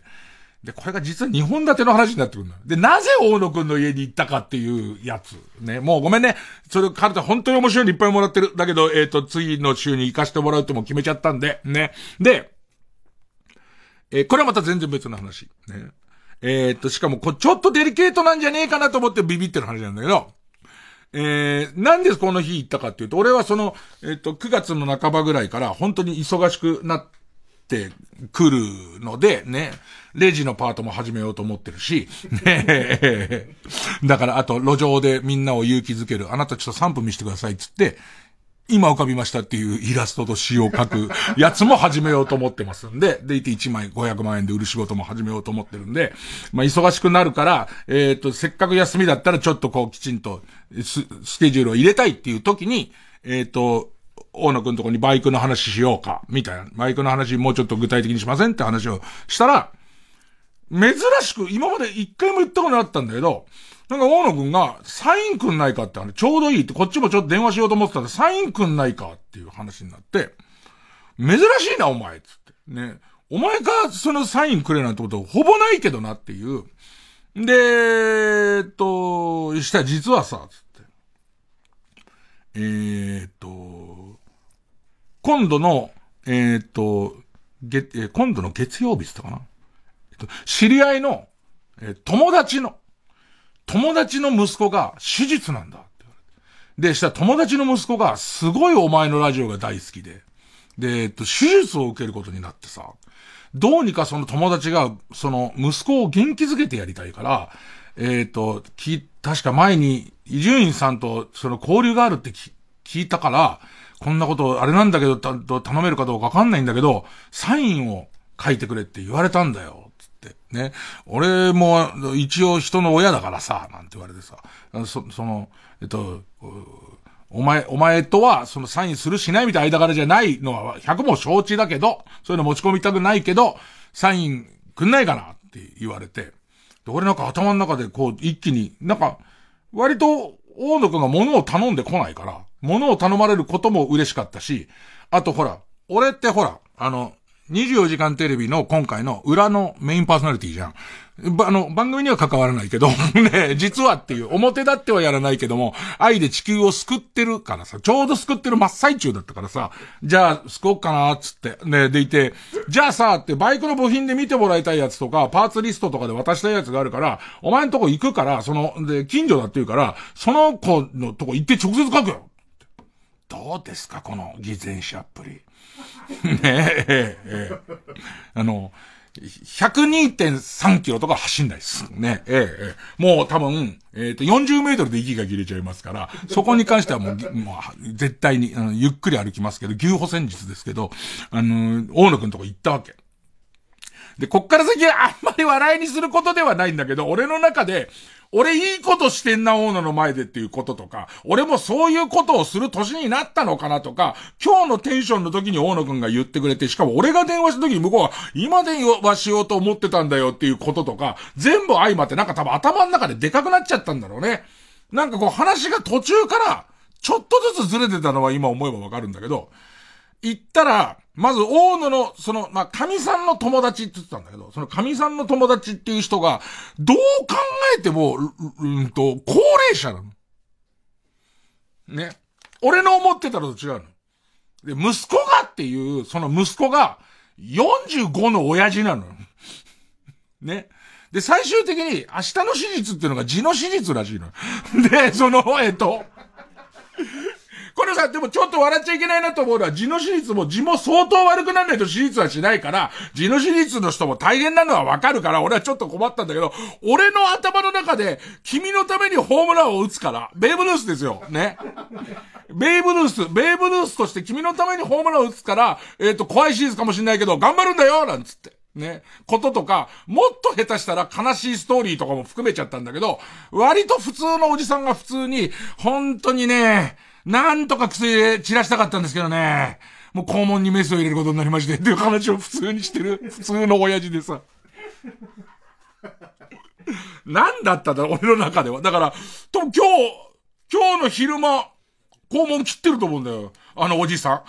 あのおじさん肛門切って、だ途中、だから、俺が勇気をあげたおかげで肛門を切ってると思うんだけど、なんか、それが、えっ、ー、と、俺の土曜日の、感じ。ね。一方ね、一方ひろみさんはもう下走ってて、102.3キロ下走ってたんですけど、俺はなんか普通に、えっ、ー、と、字を悪くしちゃったおじさんと無駄話をずーっとしてた。ずーっと。月曜ジャンク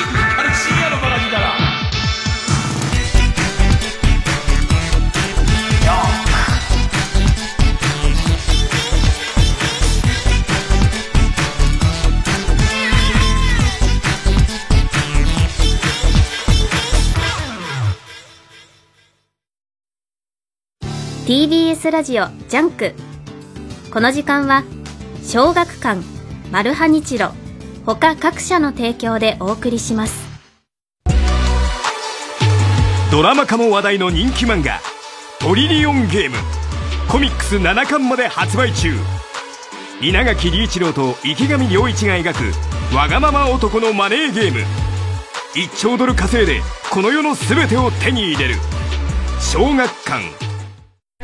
TBS ラジオ公演クラシックキャラバン2023きらめくガラコンサート。9月14日横浜みなとみらいホール小ホールで開催。日本のクラシック界を率いるトップチェリストたちと2人の歌手がイタリア音楽をお届けします。詳しくは TBS ラジオホームページのイベント情報まで。ラジコポッドキャスト TBS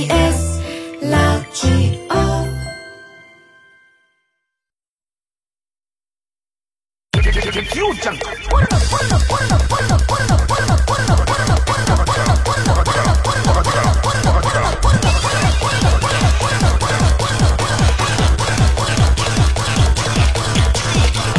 光る深夜のバカ力いやー、必死に喋り倒しちゃったせいで、えっと、いっぱいメールもらってるメールを選ぶ時間が全然ないんで、一回曲かけつつちょっとメール選びますね。えー、松木美帝。美帝ちゃんね。えー、で、光線。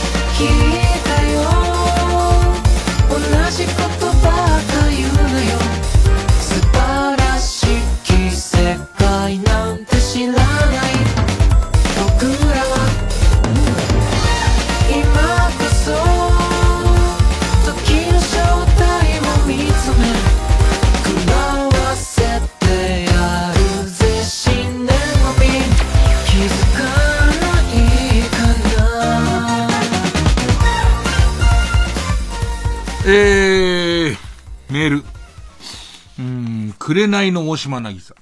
初めてバカ力を聞いたきっかけ。ご機嫌ように出ている穏やかな伊集院さんを見て、母親が、この人はね、ラジオではおかしな人だから、人を、見た目だけで判断してはダメだよと気に、言われて気になり、えー、聞き始めましただって。何なんだろうお母さんはラジオリスナーなのかな？それででご機嫌ようで割とちゃんとにこやかにお話をしてんのを見て、ああ、この人なんかにこやかな人だなって思ってる息子にやばいと思ったんだよ。そんなんじゃないからねっていう。そういう側面だけを見て、この人の全体を分かったなんて思っちゃダメ。夜のラジオはやばいから。つって、そんなバカなつってね。そんなバカなと思って聞いて、ね。これやばいなって思っちゃった。えー、それからですね。ラジオネームルイ。自分が初めてバカ力を聞いたのは中学生の時です。眠れずにたまたまラジオをつけていたら流れていました。内容は伊集院光新聞の話で、北海道の中学校の先生から生徒が伊集院光新聞を作っているので、色紙を送ってほしいという手紙が来たこと。えー、日本ハムの仕事で北海道に行き、そのついでにアポなしで雪の積もる中を立ち寄ったこと。ねえー、バカ力放送圏外で生徒にリスナーはいなかったけど歓迎されて、えー、交流をして、えー、交流したことを話されていました。そう、だからこれはすげえ覚えてて、海道のとこだった。えっとね、それこそね、シムカップみたいな、あの、寒さの新記録で、日本の寒さの新記録とかで乗るような地名のところに、ある小学校だと思うんだよね。で、伊集院光新聞で新聞作ってますって、なんでとか書いてないの？その先生のその手紙には。でいて、じゃあ急に行ってやろうと思って行って、で、えっと、すごい歓迎はされたんだけど、それは先生が好きでどうやら聞いてるだけで、このラジオ聞いてるだけで、放送圏内で多分あると思うんで、今も昔も北海道の H、HBC、HBC とか流れてるから、だから多分子供たち一人も聞いてなくて、福山正原会ったことありますか？みたいな話、あるよ、なんつって。そんな話をして。で、えっと、未だに覚えてるのは、今年は暖冬でマイナス20度までしか行かないって話をしてたのと、なんかそれと、えっ、と、家に戻ってからどうして伊集院光新聞が聞いてないっていう、結局のとこ行ったんだけど聞いてない。未だに、まあ、もう伊集院光新聞は廃刊にはなってると思うけど、多分シムカップの駅から少し行った、もう、ギャンギャンに道路が凍ってて、で、えっと、もう歩くのが大変で、なんか言ってたんだね、マイナスその25度とか30度になっちゃうと大丈夫なんだけど、暖冬で、マイナス20度いかないと、その昼間の暖かい時に雪が溶けて、その木の、のそのなんていうのか水分とかが、一回水になってから凍り直すと、木がバッキバキに曲がるみたいな話をされたのを、すごい覚えてますね。えー、ペンネームおやすぬ。僕が初めてバカ力を聞いたきっかけですが、確か浪人が決まり深夜勉強するために起きていくることが多くなったからです。それまでは24時から25時くらいのラジオを聞くことはあったのですが、25時からこんな面白い番組やってんのかと驚いたことを覚えています。初めて聞いた際に覚えている内容ですが、池田さん、えー、二代目ディレクターで、後にプロデューサー。ね。えー、と、えー、河野さん。河野も一緒か。えー、そしてアンタッチャブルの山崎さんとカーリングに行き、あの時河野和夫ちゃんいましたか？カーリング行った行った。で、うちの神さんもいたの。うちの神さんも一緒だったよね。で、行って、え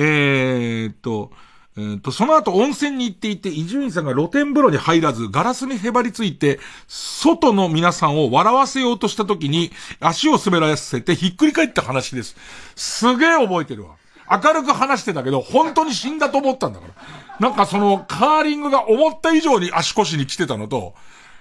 03の角田くんもいたよね。いて、で、なんかみんなでキャッキャやってんのを、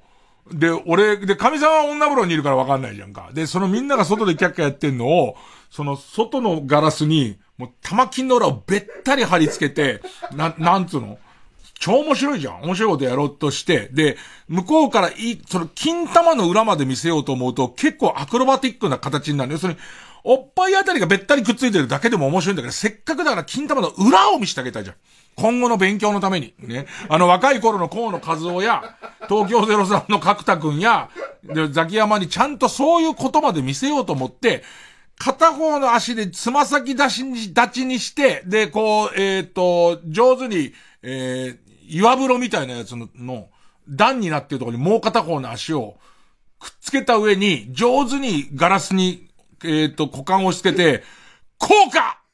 ってやった時に、軸足がブルブルストーンって言って、死んだなと思った。で、仰向けにすっ倒れてて、で、その仰向けの頭のすぐ横のところが、な、なんつうの、その、腰掛けるところ、そのタイルの段差になってるところで、お、なんか俺ゆっくり、スローモーションに書いて多分あれは科学的にはすごい量死ぬ間際ってアドレナリンが出るから、すごい量で脳がこう回転するわけ。で、えっと、どうにか死を回避する方法を考えるために、すごい勢いで回転する分、景色はゆっくりになっていくわけ。で、諦めた時に、楽しいことを見せてやろうとするらしいね。でいて、そのお花畑とか見えてくるらしいんだけど、その、俺の時はなぜか BGM で、あの、いい加減なやつじゃけー、ほっといてくれんさい。あんたと、一緒にやるってなったところで、ギリで倒れて、大丈夫だったっていうのを未だにあの、あの BGM から全部覚えてますね。さあ、みんなね、笑ってる場合じゃないんだよ。この人、命を落としかけてんだよ。なんなら、えっ、ー、と、もうあの時に落としてて、相馬灯の未来版なのかもしれないんだよ。今喋ってることが。えー、ということで、いろんなのをやってきましたけど、1コーナー行きますか。ね、夏はって言ってたんで、せっかくなんで、もう、これで8月最後だもんね。えー、このコーナーちょっとやります。公認、夏をかたし、いや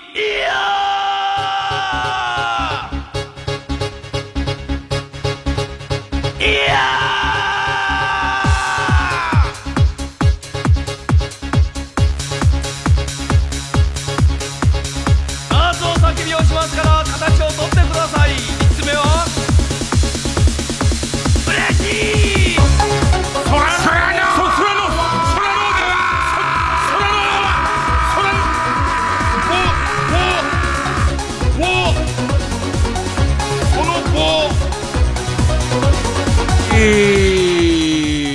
まあまあ、えー、どういうコーナーなのかは上手にこう説明できないままやってますけどね。えー、こんなの、こんなのです。えー、ペンネーム、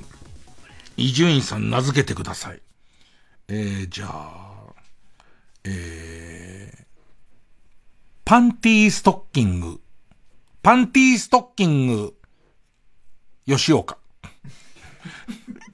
で、後になんで吉岡なのって聞かれても、俺もお前もわからないっていう。えー、えー、伊集院さんこんばんは。ある日昼寝をしていた時とても嫌な夢を見ました。それは私が何者かを殺したと思われる夢でした。思われると表現しているのは実際に人を殺したシーンは記憶に残っておらず、ああ、何かわかるな、この感じ。人を殺したシーンはもう映像として記憶に残っていない。人らしき何かを黒いゴミ袋に詰めてどこかへ運んでいるというものです。そして部屋の中が異常なほどに汚れていました。この部屋というのが数年前まで私が住んでいた、えー、当時のアパートに完全に一致している。黒いゴミ袋を一度押し入れの天袋にしまおうとしていたり、部屋の壁を清掃するための洗剤を取り出そうとしている引き出しの中身なども細かくすべて一致している。それ以降私の中には、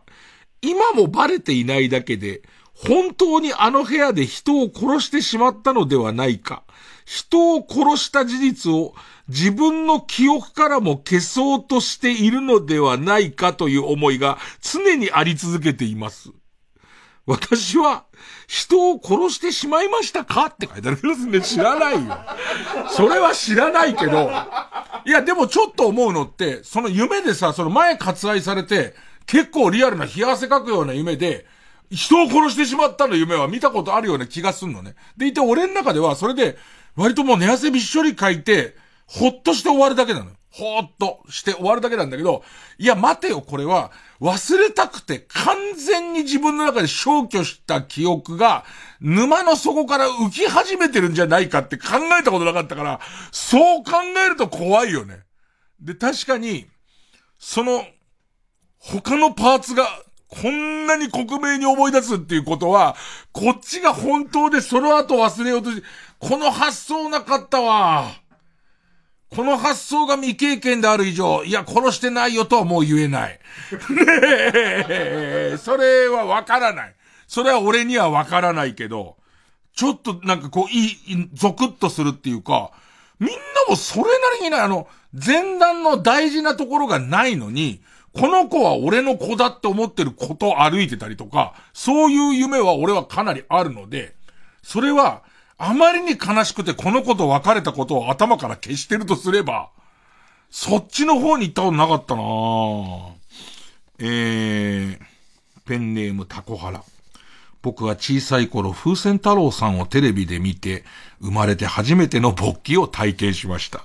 それからというもの、風船にぴったり入った人間を見るたびに、男女関係なく勃起してしまいます。人の体とは思えないほどカラフルな色と丸い形に頭が乗っているその姿に、なぜか性的魅力を感じてしまいます。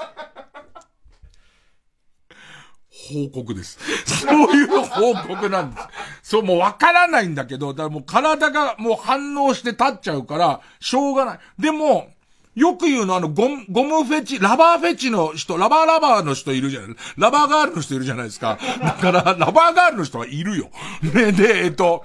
あの、ゴムフェチの人っているよ。だからあの、なんかぴったりとしたゴムに女の人が包まれてるのがすごい好きで、ネットとかで弾くと、それ用の器具みたいなのあるよ、なんか。あの、なんつったのかな？えー、っと、ゴムのシートが、ゴムのシートを広げて、なんかこうフレーム、四角いフレームにゴムのシートをあの、広げてバン、真っ平らにしたやつが2枚、えー、ホットサンド作るみたいなやつになってて、で、それをこのバッ、首のところはそのフレームに合わせて、バッチリ締めて、で、中の空気をギューって抜いていくと、その、完全にビッタビタのそのラバーで、女性の体の出るやつがあるじゃん。その器具売ってるよ。お前なんで調べたのっていう顔で見んじゃねえよ。あるんだってことだけだよ、そういうの。あるんだっていう。ね。どうする俺がさ、次に、この間ポカポカで共演したけど、次に風船太郎さんに会った時に、フル勃起してたらどうする？あいつつって。すげえ人事にしてたけど。うん。えー、ペンネーム珍しい小動物。私には、おことを弾ける母と、尺八を吹ける父がいます。二人は私が幼い頃はよく一緒に曲を練習し、共通の友人の結婚式などで披露していたようです。二人が仲良く練習するところを眺めていた記憶があります。そんな両親の間にも様々な理由から摩擦が生じたようで、私が10歳になる頃にはほとんど会話がなくなり、さらに数年後、私が学校から帰ると、父の部屋が空っぽになっており、離婚することになったんだ、と告げられました。さて両親は、まだ仲の良かった頃、よく春の海という曲を練習していました。お正月の BGM としてよく使われる曲なので、誰でも一度は耳にしたことがあるかと思います。こんな行きさつもあって、私にはこの春の海という曲が次のように聞こえます。えー、1、曲が始まってだいたい1分経つあたりからおことと尺八が苛立ち始め、言い合いになる。2、尺八が感情を爆発させ、おことを一方的に怒鳴っている。3、ほんの少し無言の間があった後、何事の、何事もなかったように演奏が再開される。4、おことは何も言わず、無表情に淡々と演奏を続けるも、釈迦勝ちとの不穏な牽制の試合が続く。今年のお正月もテレビや街中でこの春の海を聞くたび、おことが腹の中に溜め込んでるであろういろんな感情を想像しては胃が痛くなります。私は子供の頃お母さんに叱られることが多かったんですが、説教が長引くと母は決まって、お母さんだって、我慢してるのお母さんだって我慢してるのと、私を繰り返し怒鳴りつけてから、琴を弾いていました。なんかね、たん、たらりららりらりらん、たん、たりらりらりらん、ふー。これがもうだから、多分逆にこの子の感受性で言うと、おそらく決定的に離婚する前も、なんか披露しなきゃならないから、二人で練習はするものの、その日は決して仲良くないっていう日が多分あるんだと思うんだよね。で、それが、その、彼の感受性で、絵になっちゃってるから、あの音聞いてお腹痛くなる人はすごいないと思うけど、確かに途中からさ、しばらく、尺八へ、なくなって、独走でことみたいな時あんじゃん。そのところに、お母さんだって我慢してるんだからのやつ、入ってきちゃうんだろうな。なんかす、すごい、子供の感受性ってすげえな。あのー、初めて空の聞いた方なんですけどね。その尺八の話と風船太郎で勃起する話は同じコーナーですかと。ねえ、それはちょっと疑問には残ると思うんですけどね。えー、さあ続いて、悲しみのハンドクリーム。私は医学部に通う大学6年生です。私はもともと AV のジャンルとしての医療ものに、あ AV のジャンルとしての医療ものにかなり以前から興味がありませんでした。しかし大学の授業の一環で病院内で2年ほど実習をするうちに医療もの AV を見て実際の医療現場と AV 世界の医療現場の違いを探すという遊びが楽しくなりました。あー、なるほど。AV 世界の医療現場ではマンモグラフィー検査に手術着を着た医師が立ち会っているし、お腹が痛いと言っているのに胸部の聴診しかしないし、口頭無形もいいところなんですが、その口頭無形度合いを気に入って、一種のコメディを見る感覚で見ていました。しかし、とある AV で、いつものようにおじさん医師が若い女性を診察室で見ている場面で、女性の乳首をつまんだところ、患者役の女優さんが、そんなことする必要あるんですか？と尋ねました。すると、医師役の男優が、乳がんだと乳首から血が出ることがあるので、確認する必要はあるんですよ、と答えました。実はこれに関しては大正解で、乳がんかどうかを確認する際の手際の一つに、乳首からの、えー、血、かっこの混じった分泌物が出ていないか確認するというものがあります。私は、交わることがないと思っていた AV 世界の医療が、現実世界の医療を侵食してきたような気がして、途端に気持ちが悪くなりました。あと、将来的に乳がん疑いの患者が来た時に、乳がんだと乳首から血が出ることもあるので、確認する必要はあるんですよ。という AV のセリフを本物の医者としてあまり言いたくないのです。これは空脳でしょうか？空脳かどうかわかんないけど、確かに、ラジオ現場ってなってるものの、ラジオ現場じゃなさみたいのには、すごいこの感じにはなるのよ。そんなこと言っちゃってんだって言って、エロよりも優先でそこ見ちゃったりとかするんだけど、なんか、すごいこう、本当のことを急に言われた時に、なん、もうこれでは、これでは笑えないし、抜けないっていうのは、わかるかな？なんかで、ゾッとすんだろうね。なんかその、じゃあ例えばさ、えっ、ー、と、女性パーソナリティが怒られていることが、俺が若い頃にディレクターに怒られたそのまんまだった時に、なんかもう、もうこれは無理っていう。で、これは絶対無理ってなっちゃうんだろうね。いやー、ちょっと夏たくさん空の読ませていただきました。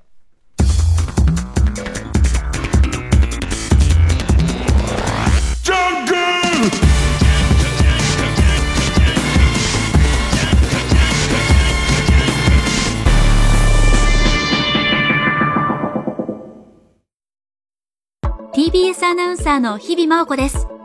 地球温暖化や気候変動を抑えるためには、社会全体が協力して脱炭素を実現していかなければなりません。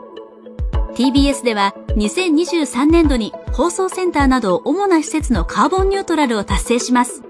さらに、水素で動く世界初の中継車、地球を笑顔にする車を導入するなど、CO2 排出の削減に取り組んでいきます。また SDGs キャンペーン地球を笑顔にするウィークなどを通じて貧困や教育、ジェンダーといった様々な社会課題について発信するとともに、その解決を若者たちとタッグを組んで目指すコミュニティ、地球を笑顔にするアクションも動き出しています。SDGs は誰一人取り残さず、安心して暮らせる地球にするための目標です。私たちと一緒に小さな一歩から始めてみませんか？詳しくは TBS サステナビリティで検索してください。ここで、桐山商店のロマン飛行をお聴きください。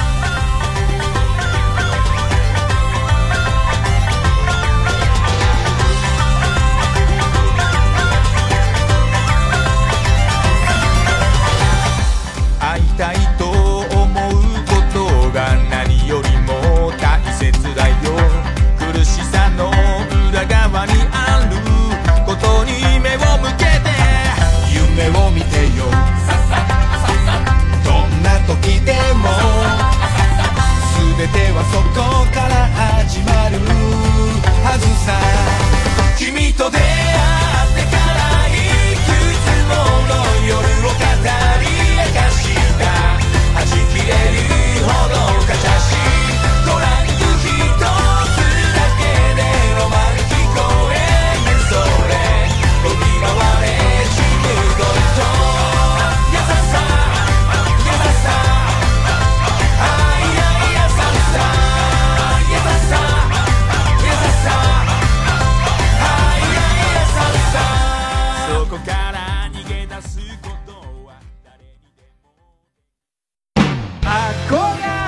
亮太です。僕がオーガナイズする野外音楽フェス。マウント藤巻を山梨県山中湖交流プラザキララにて開催します。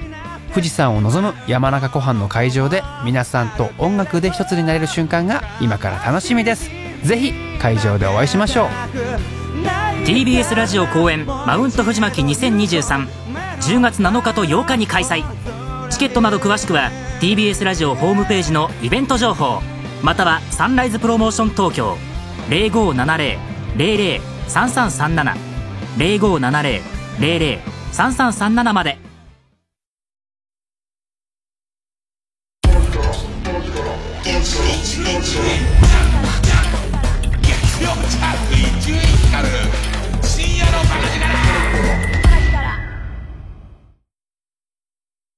今年の夏も大昆虫展目の前のカブトムシを触りながら観察できるふれあいの森。ヘラクレスオオカブトなど世界の昆虫たちも多数展示します。TBS ラジオ主催大昆虫展 in 東京スカイツリータウン。夏休みの大研究ワクワク昆虫ラボは東京スカイツリータウン空町5階スペース634で9月3日日曜日まで毎日開催中。詳しくは大昆虫展の公式ホームページをご覧ください。19歳で燃え尽きた命。TBS ラジオ公演舞台「ジャンヌ・ダルク」出演清原果耶小関裕太。11月28日から東京建物ブリリアホールで開催。詳しくは TBS チケット「ジャンヌ」で検索。マイナビラフターナイトでは毎週5組の芸人のネタをオンエア。YouTube の再生回数リスナー投票などを集計して月間チャンピオンが決まります。ぜひ番組や YouTube を聞いて面白かった一組に投票してください詳しくはマイナビラフターナイトの公式サイトまで TBS ラジオジャンクこの時間は小学館マルハニチロ他各社の提供でお送りしました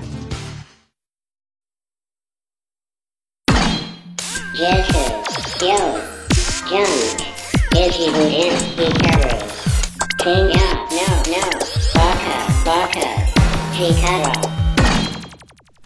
えー、そうですね。猫、猫太郎さんですね。猫太郎さんの記憶に残っているね、えー話。長崎に旅行に行った時にトイレが我慢できず、道で代弁をして隠して立ち去った後、後日もう一度見に行ったというお話です。俺いい話もしてんだって、今日の大野の話とかいい話じゃん。でもあなたには一生この話がっていう、俺が五島列島で、えーっと、代弁をして、で、ちょっとその、場所を特定されて、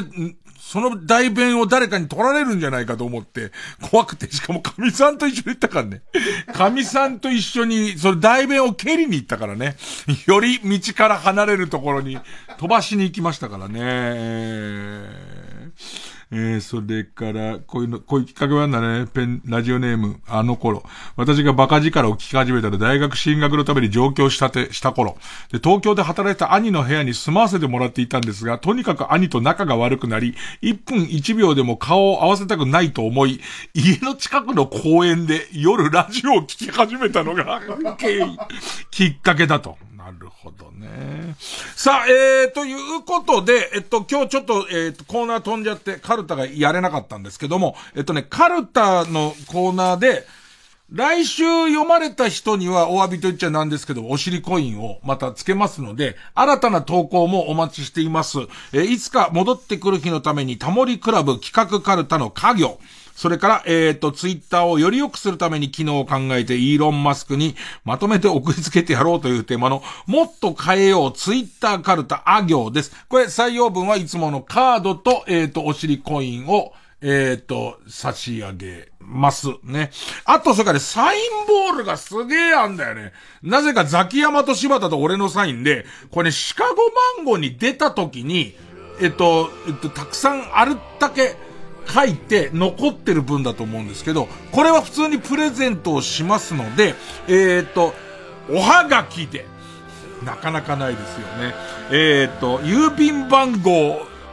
107-8066 TBS ラジオえーっと、月曜ジャンク伊集院光る深夜のバカ力サインボールプレゼントの係まで必要事項を書いて1人1枚送ってください。抽選で30人に当たります。言えたかな？入ったね。うん。私立大丈夫だったかね？あるあるある。どこにある？あるネットホーム。埼玉を中心に注文住宅で1万棟以上。家づくりするなら。TBS ラジオ主催伊藤蘭 50th アニバーサリーツアースターティットフロムキャンディーズ追加公演決定。